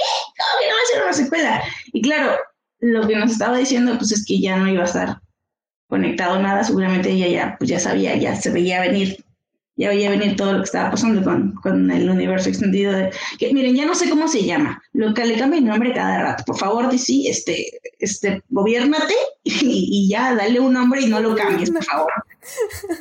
Sí, no, es que le cambian el nombre cada rato. O sea, le quitaron lo de DC Extended Universe y lo regresaron porque ya no se llamaba así. O sea, ya, ya no sé qué pasa con DC. Este, o, se les olvidó, tal vez, y lo volvieron a. Yo veo notas oficiales que les están volviendo a decir así, pero, pero bueno. Eh, aquí es que el, el hecho es que hay muchas cosas que yo les decía de los Easter eggs que hablan, por ejemplo, unas, eh, todo el asunto este que también comentaba Carol, que sí vi que lo criticaron, la verdad no me enteré, ni siquiera como para tener una opinión mal informada al respecto, no sé por qué es problemático todo el asunto de, de Medio Oriente, porque para empezar es en un país ficticio, según yo, que está relacionado a Black Adam, y ve que está, viene Black Adam, ¿no? Sí. Le están haciendo, de hecho creo que de lo que viene de DC es a lo que más le están como haciendo promoción por alguna razón, este, como de los nuevos proyectos y nuevas, eh, a veces no es un superhéroe, pero pues eh, personajes que vamos a ver en, en pantalla, o a tigres, lo que sea, ahí por ahí viene ese lado, este, cambiaron, cambiaron lo del reloj, ¿no? Este, oh, yo, no sé si eso le valió que, que Patty Jenkins, lo voy a poner. Entonces, ahí es donde yo veo que DC metió mucho, mucho, mucho, mucho la mano en esta película y por lo que yo decía que no podíamos culpar tanto a Patty Jenkins. Eh, también eh, había como, híjole, como, como pequeños, este, bueno, eso no, ya nada más es suposición, ¿verdad? Pero yo siento que, que dejaron como puertas abiertas, como a meter, eh, que, que, que, en el futuro pudiera estar conectado este universo expandido. Eh, déjenme recuerdo exactamente, creo que era un... Ah, con, con el jefe de Maxwell Lord del principio. Eso es sí. de... Ese señor es de, de, Flash, bueno, del universo de Flash. Sí, es un supervillano. Sí, sí, sí. No, olviden el nombre, perdón, soy aquí, ya saben, los nombres se olvidan. Este, y también en una escena... Bueno, esto, esto también se, se liga a lo que hablamos hace un momento de que Wonder Woman no tiene, bueno, amigas ni amigos, eh, que pasan las fotos y pues se supone que ella sí siguió como siendo amiga de todos estos personajes que vimos en la primera película y pues ya al último una foto con la señora viejita que, era la secretaria de Steve, Steve Trevor eh, y pues ella fue perdiendo esas amistades, ¿no? No hizo nuevas aparentemente, solo conservó. Y eh, a donde aparecen esas fotos hay también un libro que dice como no sé qué de los gorilas. Entonces yo vi muchas cosas de The Flash ahí eh, ni siquiera voy a decir que le pongan atención porque yo creo que ya, no sé, no creo que vaya a estar conectado al proyecto que viene el Flash, que también lo están haciendo. E, ese y el de Black Adam es el que más lo están haciendo como hype en, en DC. Sí, o sea, yo, yo creo que esta, es, le metieron mucha mano y luego, yo siento que dijeron, tenemos un proyecto, y luego dijeron, ah, no, ¿sabes qué? Mejor, mira, quítale, quítale esto porque ya no va a ser, ya no vamos a, ya no va a sacar esta película. Ahorita Henry Cavill, quién sabe si es Superman, este, quién sabe quién es nuestro Batman de esta línea temporal. Es más, ya no tenemos, ya no tenemos línea temporal, ya no tenemos universo, ya todo es, cada quien haga lo que quiera. y se notó, o sea, eso fue para mí, yo, yo fue lo que, lo que primero noté así cuando me empezaba a no gustar la película, como que dije, sí, creo que esto iba por otro lado. Bueno, igual me lo estoy inventando todo, igual no tiene nada que ver, pero es la única razón que yo le puedo dar a, o sea, el porqué que le puedo dar a estas cosas que suceden extrañas en la película. No sé, Monse, si me quiere decir su opinión. Sí, yo sí noté, pues lo dije hace rato de que creo que incluso se limitó un poco a, a Diana porque dentro de, de su propio universo, que quién sabe si todavía sigue existiendo, tiene que ser un poco coherente con la con la Diana que vamos a ver más adelante, que es una totalmente diferente, ¿no? A la que vemos en, Batman v Superman. O sea, ya no es esta Diana de eh, la esperanza y la verdad y hay que hacer justicia. Vemos a una Diana muy, muy cambiada, que quién sabe qué le habrá pasado en, entre el 84 y el, y el 2016. Eh, de lo que decías de todo esto de Flash, creo que aquí, Carol, que me ayude un poquito, creo que Flash va a ser el, la clave para todo lo que se va a venir para DC, que va a ser como un reinicio de, de todo este universo. Va a ser, su Flashpoint va a ser algo así como su eh, Días del Futuro Pasado. Es donde eh, pues vamos a hacer como que estas películas no existieron, estas sí, vamos a limpiar un poco y de una vez pues abrimos el, el multiverso, porque hay que recordar que pues ya vimos que, existen diferentes Flash, eh, se conocieron en, en Crisis en Tierras Infinitas, que, fue del, de la Rovers, y vamos, que si ya se juntaron los mundos de la Rovers y del eh, universo extendido de DC, incluso la misma Linda Carter tiene papeles diferentes. ¿No? Porque no sé si recuerdan que ha aparecido en Supergirl como la, la señora presidenta. presidenta. Señora presidenta, alguien, sí. Entonces sí, sí digo, no sé aquí Carol que, que es la que sabe me ayude, pero creo que Flash va a ser como la clave en todo esto. Pues son como, dicen rumores, porque no hay, o sea, lo último que supimos es que sí, creo que estaba confirmado el Flash de el papá de Flash, se me olvida, el papá de, Barry Allen en, Flash, este, en la serie, que fue el primer Flash, que, es este, es decir, este güey, bueno, ese señor que hizo a, ah, se me fue el nombre de este, de este güey, pero bueno, se supone que estaba confirmado, este, habían, habían rumores de que estaba confirmado Ben Affleck también, y creo que es lo más lógico que pueden hacer, porque algo que me gusta mucho, bueno, como DC Trash, fue que al final dijeron, ¿saben qué? Ya, o sea, hagan lo que quieran, como dice Joyce, cada quien tiene su propio estilo, porque funcionaron muy bien. Y obviamente intentaron como apurar esta historia de Liga de la Justicia y fue un desastre, lo vimos, aunque no me molestó, o sea, no, soy defensora del Snyder Cut porque soy basura, pero este, cuando yo fui a ver creo que cinco veces la Liga de la Justicia, no por, por porque la película estuviera buena, sino porque me gustaba ver a los personajes. Y sí, me o sea, quiero que en un futuro cercano, bueno, cercano, pero si tiene que tomarse 10 años, lo voy a esperar, vuelvan a juntarse, este, como ver a la Liga de la Justicia. Pero entiendo que es muy complicado porque como que hacer lo que Marvel hizo es imposible para DC en estos momentos. Tendrían que cortar mucha libertad creativa a cada uno de sus directores, que cada uno tiene su propio estilo y tiene su propio background totalmente diferente y no me gustaría que acabaran haciendo algo que si bien Marvel funciona muy bien porque tienen la fórmula perfecta, a mí no me gusta en ciertas películas, ¿no? Y prefiero mil veces la basura para algunas personas que sea Aquaman o que sea La Mujer Maravilla o que sea, por ejemplo, Birds of Prey que a mí me encantó, pero a mucha gente no le gustó, que ver la misma película una y otra vez y conectando con los universos y, y como que no es mi estilo. Entonces, espero que se hagan este reboot y sería lo más sano también ya por por todas las cuestiones eh, legales que están viviendo, que la verdad ya no sé ni en qué acabó, que este chico, el que hace Cyborg, si se va a quedar, si se va a salir, si va a estar en, porque creo que está confirmado en el Snyder Cut, pero ya no va a participar en Flash, pero aparentemente sí, este, en Henry Cavill no sabemos si sigue siendo Superman o no, que esperamos que sí porque pues ya no lo voy a poder ver. Bueno, hasta en The Witcher. Y, y pues también están confirmados creo que los Green Lanterns en el universo de la televisión. Nos quitaron a las a las aves de presa en, en el universo de la televisión y aparentemente ahorita nos van a quitar también en la, o sea, no hay eh, manera de hacer una como secuela a Birds of Prey en, la, en los cines, entonces no sé qué está haciendo DC, pero aquí estoy esperando. Para eso hay se está, es rumor nada más, pero para la serie de Black Canary es, es, rumor nada más. Y lo que decías de Ray Fisher, de Cyborg, creo que, o sea, ella dijo, yo les voy a seguir dando lata a DC, por lo cual se está, por así que él solito saliendo, pero porque él está defendiendo, pues, ahora sí que la situación que vivió, ¿no? Su verdad. Sí, su verdad. su verdad. Ay, Dios, sí, a mí lo único, digo, yo no sé absolutamente nada. Esta información la estoy oyendo por primera vez, toda. creo que ah, lo que más me enoja de todo esto es que todos son rumores. Digo, obviamente tenemos que trabajar con rumores.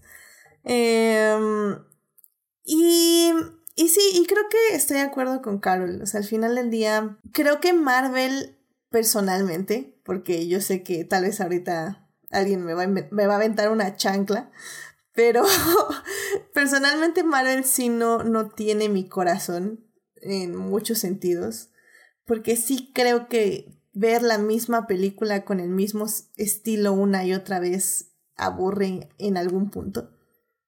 Entonces sí agradezco que DC haga cosas diferentes, pero sí me gustaría que les dejaran hacer cosas diferentes. O sea, por ejemplo, Verso Prey puede ser que no haya sido mi película mega favorita, pero la disfruté y disfruté que fuera original, disfruté que fuera divertida, disfruté que fuera otra cosa. Y tal vez intentaron hacer esto con Wonder Woman, pero hubo tanta gente picándole al guion y a la producción y a todo que no, no lograron hacer una película con un mensaje. Y, y pues así, o sea, creo que eso es como ustedes bien están diciendo, o sea, eso es lo que está haciendo DC, o sea, está en prueba y error y, y está viendo qué sale y lo que sale luego ya abre camino para otras cosas y lo que no cierra camino para otras y, y está interesante, pero al mismo tiempo sí da un poquito de miedo, justo por eso, porque la, la mayoría de la gente no funciona como yo funciono. Y sí, a la mayoría de gente sí le gustan ver cosas coherentes y que funcionen dentro de un universo, pero... Pero, pero, o sea, estoy contigo en la parte de quien a mí mi corazoncito no lo tiene Marvel, excepto que sean los X-Men y Wanda entra en los X-Men. Eh, no tiene, o sea, creo que lo comentaba, lo comentabas cuando hablabas de, de Endgame, de cómo así todo el mundo llorando porque habían sido no sé cuántos años de su vida y yo de, ah, no, yo no estoy llorando, está bonito, pero no estoy llorando. Y, y si fuera eso con DC, sí hubiera llorado.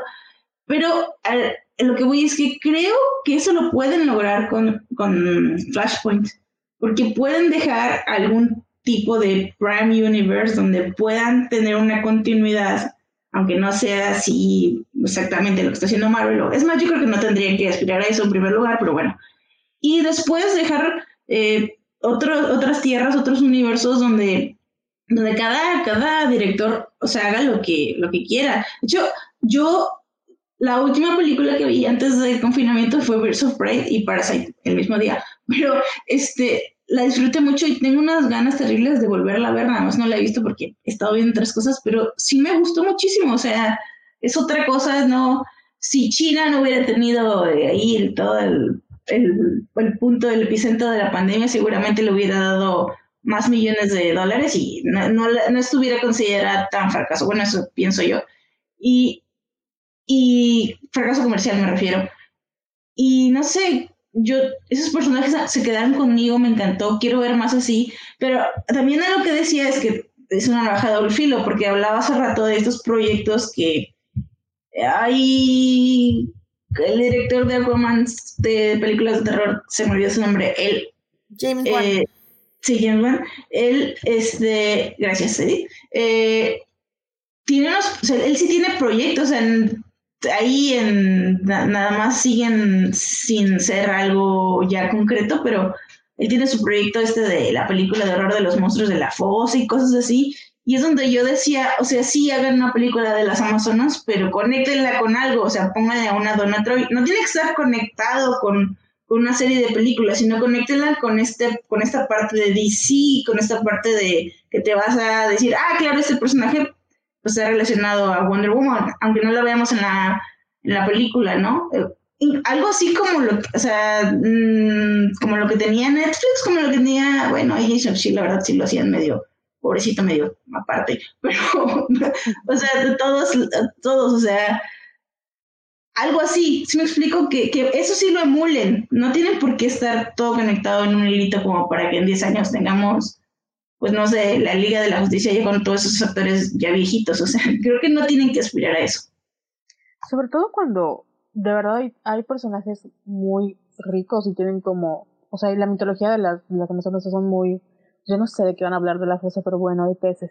Pero tienes a, como estos personajes reales y tienes mucha mitología que, que explotar y puedes contratar actores más jóvenes que aguanten este, otra, otras tres, cuatro películas, pero sí se nota como el bias.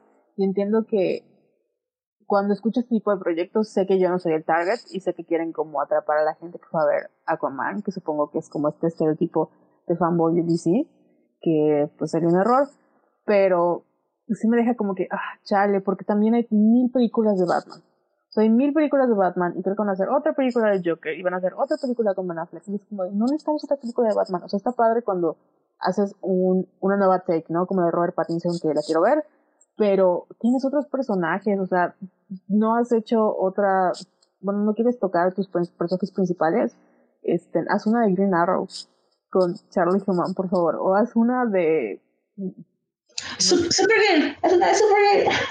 Haz una de Supergirl, o sea, hay muchos, como, están los Teen Titans que puedes utilizar, están bien, no, no están allí, y bueno, es una satana, está Constantine que lo dejaste rumbado y es perfecto como Ken Reeves, pero hay muchas cosas que puedes hacer y como que creo que él tiene miedo a que si no sacan, si no tienen a Batman, a Superman o en este caso a la Mujer Maravilla, no van a vender. Y si les, les nota. ¿Qué pasa? Creo que estamos hablando de eh, un mundo pre-COVID todavía. Eh, y al menos eh, Marvel con su fórmula de repetitiva de cada película es la misma que les ha dado miles de millones de dólares con el mejor promedio de CinemaScore de toda la historia. Eh, ellos ya están más adelantados y ya están pensando en el streaming. Eh, pues bueno, aquí Edith sabe, yo soy fan de todo esto del, del streaming y Warner ya tiene su propia plataforma. Entonces, en un mundo post-COVID, no sé qué tanto vayan a, a mandar, eh, incluso algunos proyectos tal vez, como dicen, a mí, a me gustaría mucho ver una serie, una miniserie de, de Satana, por ejemplo, eh, a lo mejor no es, no es un personaje para el cine todavía, pero si le das una pequeña introducción en, en alguna de las plataformas, ¿por qué no pensar después en un futuro para, para el cine? Y así intentarlo con varios personajes, ¿no?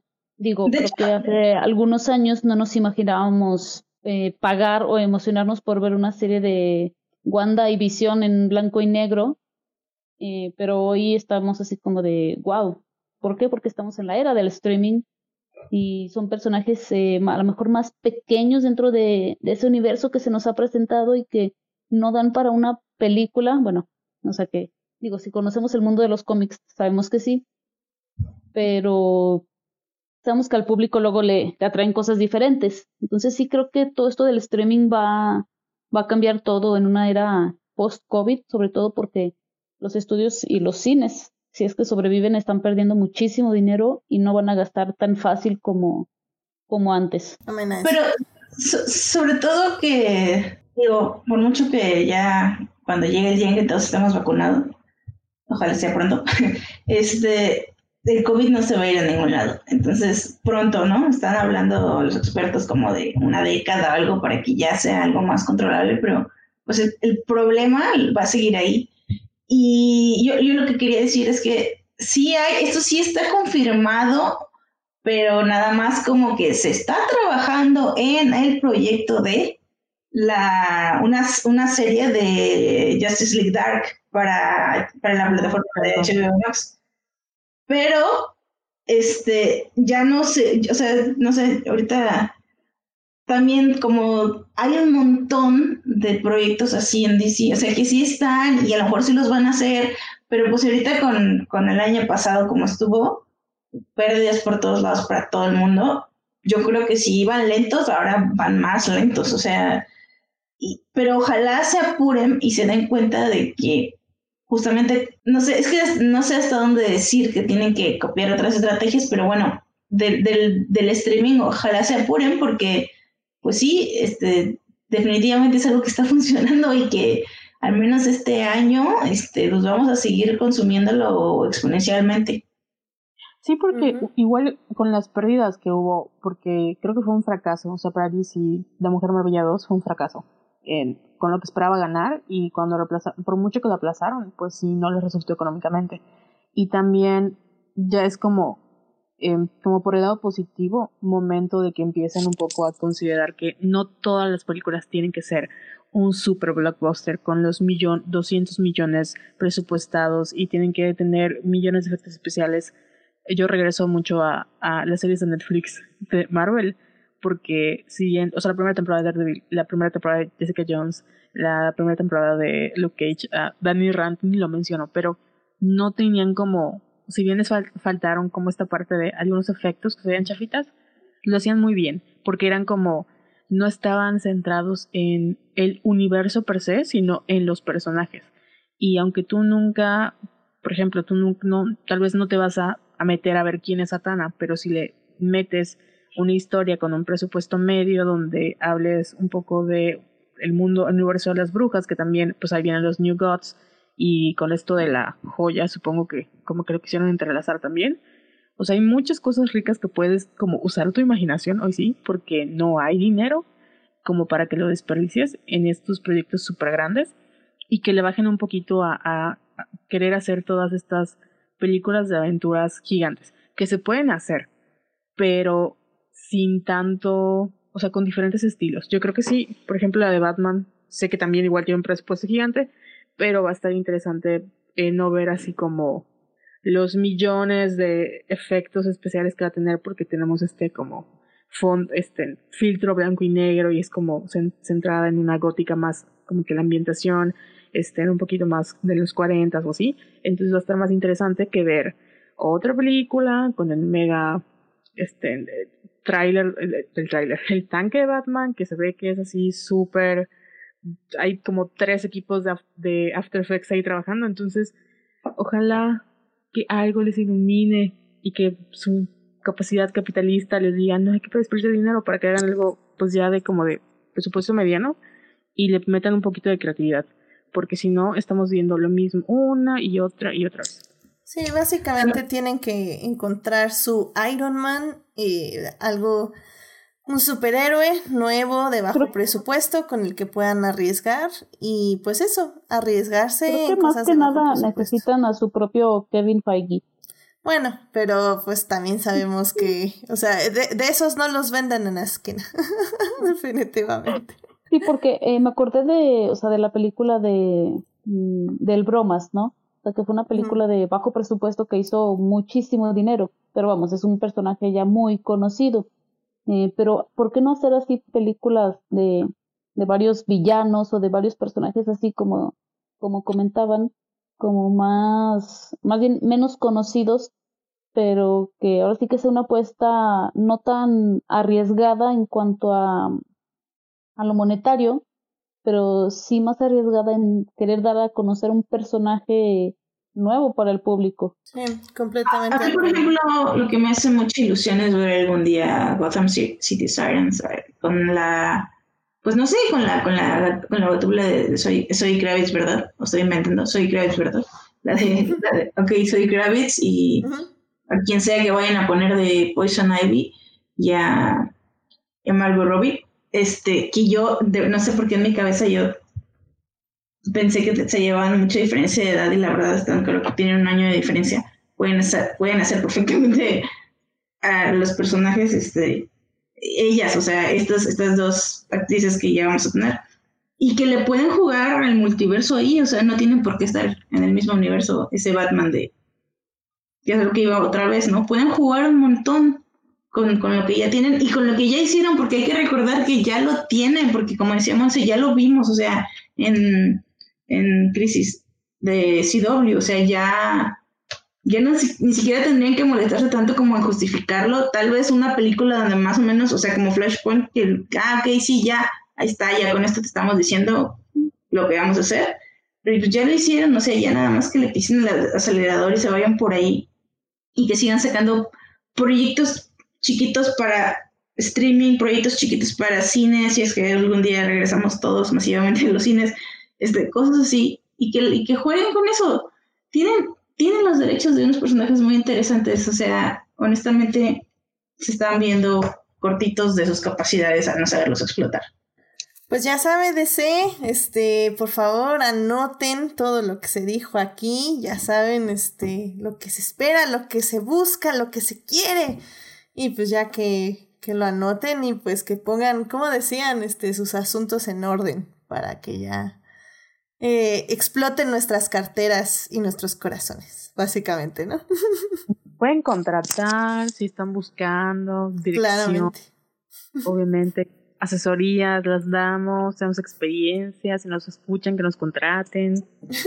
efectivamente, efectivamente. Así que ya saben, ahorita, ahorita les damos los nombres este, y las direcciones donde pueden localizar a estas expertas en, en su business, porque no la están haciendo bien, la verdad. Entonces, si tienen que aplicar. Muy bien, pues yo creo que con esto ya concluimos esta hermosa sección. Eh, yo creo que vámonos rapidísimo a las recomendaciones de la semana ya para finalizar el programa. Así que bueno, pues vámonos a las recomendaciones de la semana. I love movies. Gosh, I love movies. Muy bien, ya estamos en las recomendaciones de la semana. Eh, pues, Carol, ¿a ti qué te gustaría recomendarle al público que busque en películas o series? Pues la verdad yo sigo viendo muchos K-dramas y esta semana empecé a ver uno que está interesante, no es tan meloso como otros y se llama Privacidad, está en Netflix, es de una estafadora y una espía, entonces está interesante. Pero creo que en inglés es como Private Lives. Duran 16 episodios, es de una hora cada uno y la verdad se lleva así súper rápido. No sienten la presión de que tienen ver mil ocho mil temporadas. Excelente, muy bien. Entonces, privacidad en Netflix. Muy bien. Muchísimas gracias. Joyce, ¿a ti qué te gustaría recomendarle al público esta semana? E-, estoy buscando el nombre para dárselo bien, pero es la nueva, eh, es Cara Sorel, Superwoman de eh, Future State. Creo que sí, así es. Es pues en, algún orden, eso es, pero mira, busquen Cara Sorel Superwoman, es eh, una nueva historia que están contando en DC Comics de Cara, pero ahora en un futuro ella es Superwoman y vive en la luna. Me parece un cómic, va a ser cortito, no sé si nada, no sé cuántas entregas va a tener, pero va a estar muy cortito porque solo van a estar un par de meses con esta, con esta trama de el futuro de, de todos los personajes que conocemos de DC. Y, y estoy amando mucho esta cara sobre él. Este, nada más que la primera, la primera viñeta, el primer cuadro, o sea, perdón, es spoiler, pero ya estaba circulando en internet, pero esta cara hablándole a la tumba de Crypto y es muy triste, es muy triste. Entonces, desde ahí empieza, pero creo que es un punto muy, también muy bueno para contar a una cara adulta que, o sea, como que todo el cómic le está, está, le está contando a Crypto todo lo que está pasando. Este, digo también por, por ahí si creen que no pueden soportar eso, este, también no lo lean, no lo vean, si van a llorar. Pero es muy lindo, sobre todo me encantó que también es la primera vez que yo veo, porque también confieso que no he leído todos los cómics de Supergirl. Sé que no son, ni sé que no son ni tantos como de otros superhéroes, pero no los he leído todos. Pero es la primera vez que veo que se le da una oportunidad como cara, o a lo mejor es porque estoy muy, muy influida por la Supergirl de CW también. Me está gustando mucho cómo se le da la oportunidad de decir, yo tenía esta tarea de cuidar a mi primo y no tuve la oportunidad y ahora sí, tengo que cuidar a esta persona. y, y, como que esa parte de mentora la estoy viendo y me está encantando. Así que chequenlo, es una historia que va a ser corta, no necesitan, pues ahora sí que leer muchos cómics, excepto eh, no, nada, solo, solo leerla, o sea, solo conocer a Supergirl. Eh, a mí me gusta, gusta gustando mucho y chécalo en, en su tienda de cómics más cercana o, por medios alternativos. Excelente, muchísimas gracias Joyce. Aquí los cómics siempre se aprecian porque son escasos. Entonces es Cara sobre el Superwoman, cómic en, en su tienda de cómics más cercana, básicamente. Muchísimas sí. gracias. Eh, Monse, ¿a ti qué te gustaría recomendarle al público? Eh, bueno, eh, supe que la semana pasada aquí recomendaron Bridgerton, así que si de verdad quieren ver una buena serie de época con tintes modernos, les recomiendo muchísimo lo que es Dickinson. Eh, acaba de empezar su segunda temporada, es de Apple TV, es con Hailey Steinfeld, es sobre la vida de, bueno, Emily Dickinson con obviamente eh, algo de, ficción, no es biográfica, biográfica, pero sí creo que está muy bien hecha, tiene cosas ahí muy interesantes, ¿no? Este, hablan de temas eh, raros hasta, hasta cierto punto a veces, así como de, hacen rituales eh, feministas y hay personajes LGBT, eh, a lo mejor no tienen música de, no, no bailan con música de Ariana Grande, pero sí, sí se las recomiendo mucho. Muy bien, Monse, muchísimas gracias. Dickinson en Apple TV. Perfecto, muy bien. Y pues ya para finalizar, a mí me gustaría recomendarles The Prom, que fue una peli que vi justo este fin de semana, se estrenó en el 2020 en Netflix. Y sí había habido cosas como muy divididas, pero debía haber seguido el, la recomendación de Daphne cuando vino a, a recomendarla en, el, en su Salvando lo que amamos, creo que por diciembre. Eh, porque sí es Ryan Murphy y como sabemos Ryan Murphy es un hit and miss. Pero en este caso específico creo que sí es un hit. Ah, tiene sus cosas, sí pero creo que tiene el corazón en el lado correcto. Se siente como una película vieja, pero al mismo tiempo es muy relevante para estos momentos eh, de la vida. Eh, y, y, pues bueno, eh, chequenla, es un musical 100%, así que vayan preparados para ver un musical. Este, y, y bueno, es acerca de esta chica en un pueblo de Estados Unidos que básicamente van a cancelar su baile, su baile de graduación, porque ella es lesbiana y no quieren tener tenerla a ella y a su pareja que no sabemos quién es, o bueno, el pueblo no sabe quién es, en el baile. Entonces, un par de actores venidos a menos eh, van a ir por motivos egoístas para hacerse publicidad a ayudarla. Y bueno, evidentemente todos aprenderán grandes lecciones en el camino y pues cuenta con un gran elenco, incluyendo nada más y nada menos que a Meryl Streep y a Nicole Kidman, así que eh, véanla, creo que si les gustan los musicales les va a gustar bastante. Y bueno, con eso llegamos al final del programa. ¡Uh! Ya este, creo, espero que, que, hayan podido sacar todo lo que tenían que decir de Wonder Woman 1984, que pues para bien o para mal sí nos sorprendió y nos dio mucho que pensar en muchas formas. Y pues bueno, eh, Carol, muchísimas gracias por venir al programa y acompañarnos en esta transmisión. ¿Dónde te puede encontrar nuestro público? En Twitter y en Instagram como arroba Venus en Pisces o en arroba Somos Violetas. Ahí hablamos de muchas cosas con perspectiva de género. Uh, muy bien, y de hecho ahí hablando de Bridgerton ya sacaron su, su episodio sí. de la serie. Hablamos de cochinadas, pero bueno, sí hablamos de la serie también. muy bien, muy bien, excelente. Um, me trae, perdón. Joyce, muchísimas gracias por venir y gracias por acompañarnos. ¿Dónde te puede encontrar nuestro público? Me pueden encontrar en Twitter, en mi cuenta personal, que es eh, BBJoy3, o en mi cuenta fangirlera, que es en la mesita de Notch 3. y ahí pongo cosas de superhéroes y, bueno, relacionadas con series todo el tiempo. Hubo, estos días estuvieron cargaditos de información, este, así que al menos mis RT son de calidad. Eso. Pueden checarlo por ahí. Muy bien, muy bien, excelente, muchísimas gracias. Y Monse, muchísimas gracias por venir. ¿Dónde te puede encontrar nuestro público? No, no, no, que eh, muchísimas gracias como siempre por permitirme invitarme a, a cualquier programa. Eh, a mí me encuentran en Twitter como arroba G, donde siempre voy a estar opinando de todo como si supiera de qué estoy hablando. Excelente, muchísimas gracias. Y recuerden que a mí me pueden encontrar en HT Idea, donde hablo cada vez menos de Star Wars. Ahí estoy por si quieren pasar a saludar.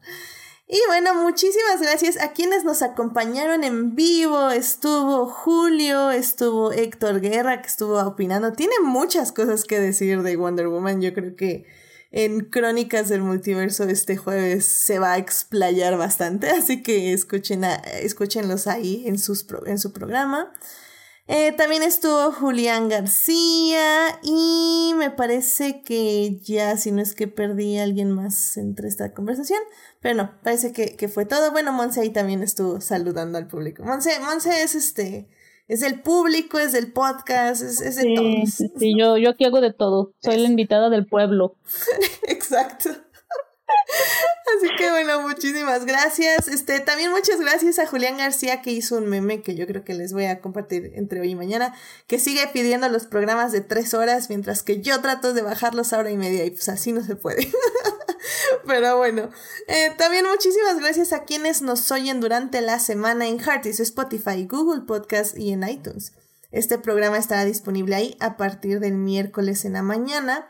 No se les olvide seguir este podcast en Facebook, en Instagram como Adictia-Visual para leer reseñas de películas y series. Obviamente también suscribirse al canal de YouTube, denle like a este programa, compártanlo si les gustó. Y bueno, pues ahí si le ponen a la campanita les avisa cuando estamos en vivo. Y bueno, parece ser que todo funcionó bien con Twitch, así que si les gusta más esa plataforma, creo que ya voy a dejarla. A ver qué pasa. No entiendo nada de Twitch y creo que eso no está bien, pero, pero creo que Julián me puede ayudar. Entonces, a ver qué pasa. Así que si les gusta Twitch, ya también andaremos por ahí como Adictia Visual junto. Y bueno, eh, Saludos también a Juan Pablo Nevado, a Jesús Alfredo y a Taco de Lechuga, que siempre ahí nos están acompañando en redes todos los días y escuchan el programa en diferido. Se los agradezco infinitamente. Y pues bueno, la próxima semana. Yo creo, estoy, estoy entre dos temas, pero probablemente vamos a hablar de la segunda temporada de His Dark Materials. Así que, pues, pónganse al día acabó en diciembre, así que yo creo que ya la pueden checar completa en HBO. Me habían dicho que iban muy atrasados, de hecho, en HBO México, pero yo espero que ya esté completa la temporada, digo ya, será enero 25. Así que yo creo que de eso va a ser el programa, si no, pues les aviso el lunes, pero probablemente será de la segunda temporada de His Dark Materials. Y bueno, em, que tengan una muy linda semana, cuídense mucho, por favor, usen cubrebocas, quédense en casa, no salgan eh, al menos de que sea necesario y pues ya saben, cuídense, cuídense, cuídense mucho, por favor. Pues bueno, muy buenas noches. Gracias, Carol, gracias, Monse, gracias, Joyce. Cuídense mucho, ya saben, aquí es su podcast y pues nos vemos la próxima semana. Bye, gracias. Bye.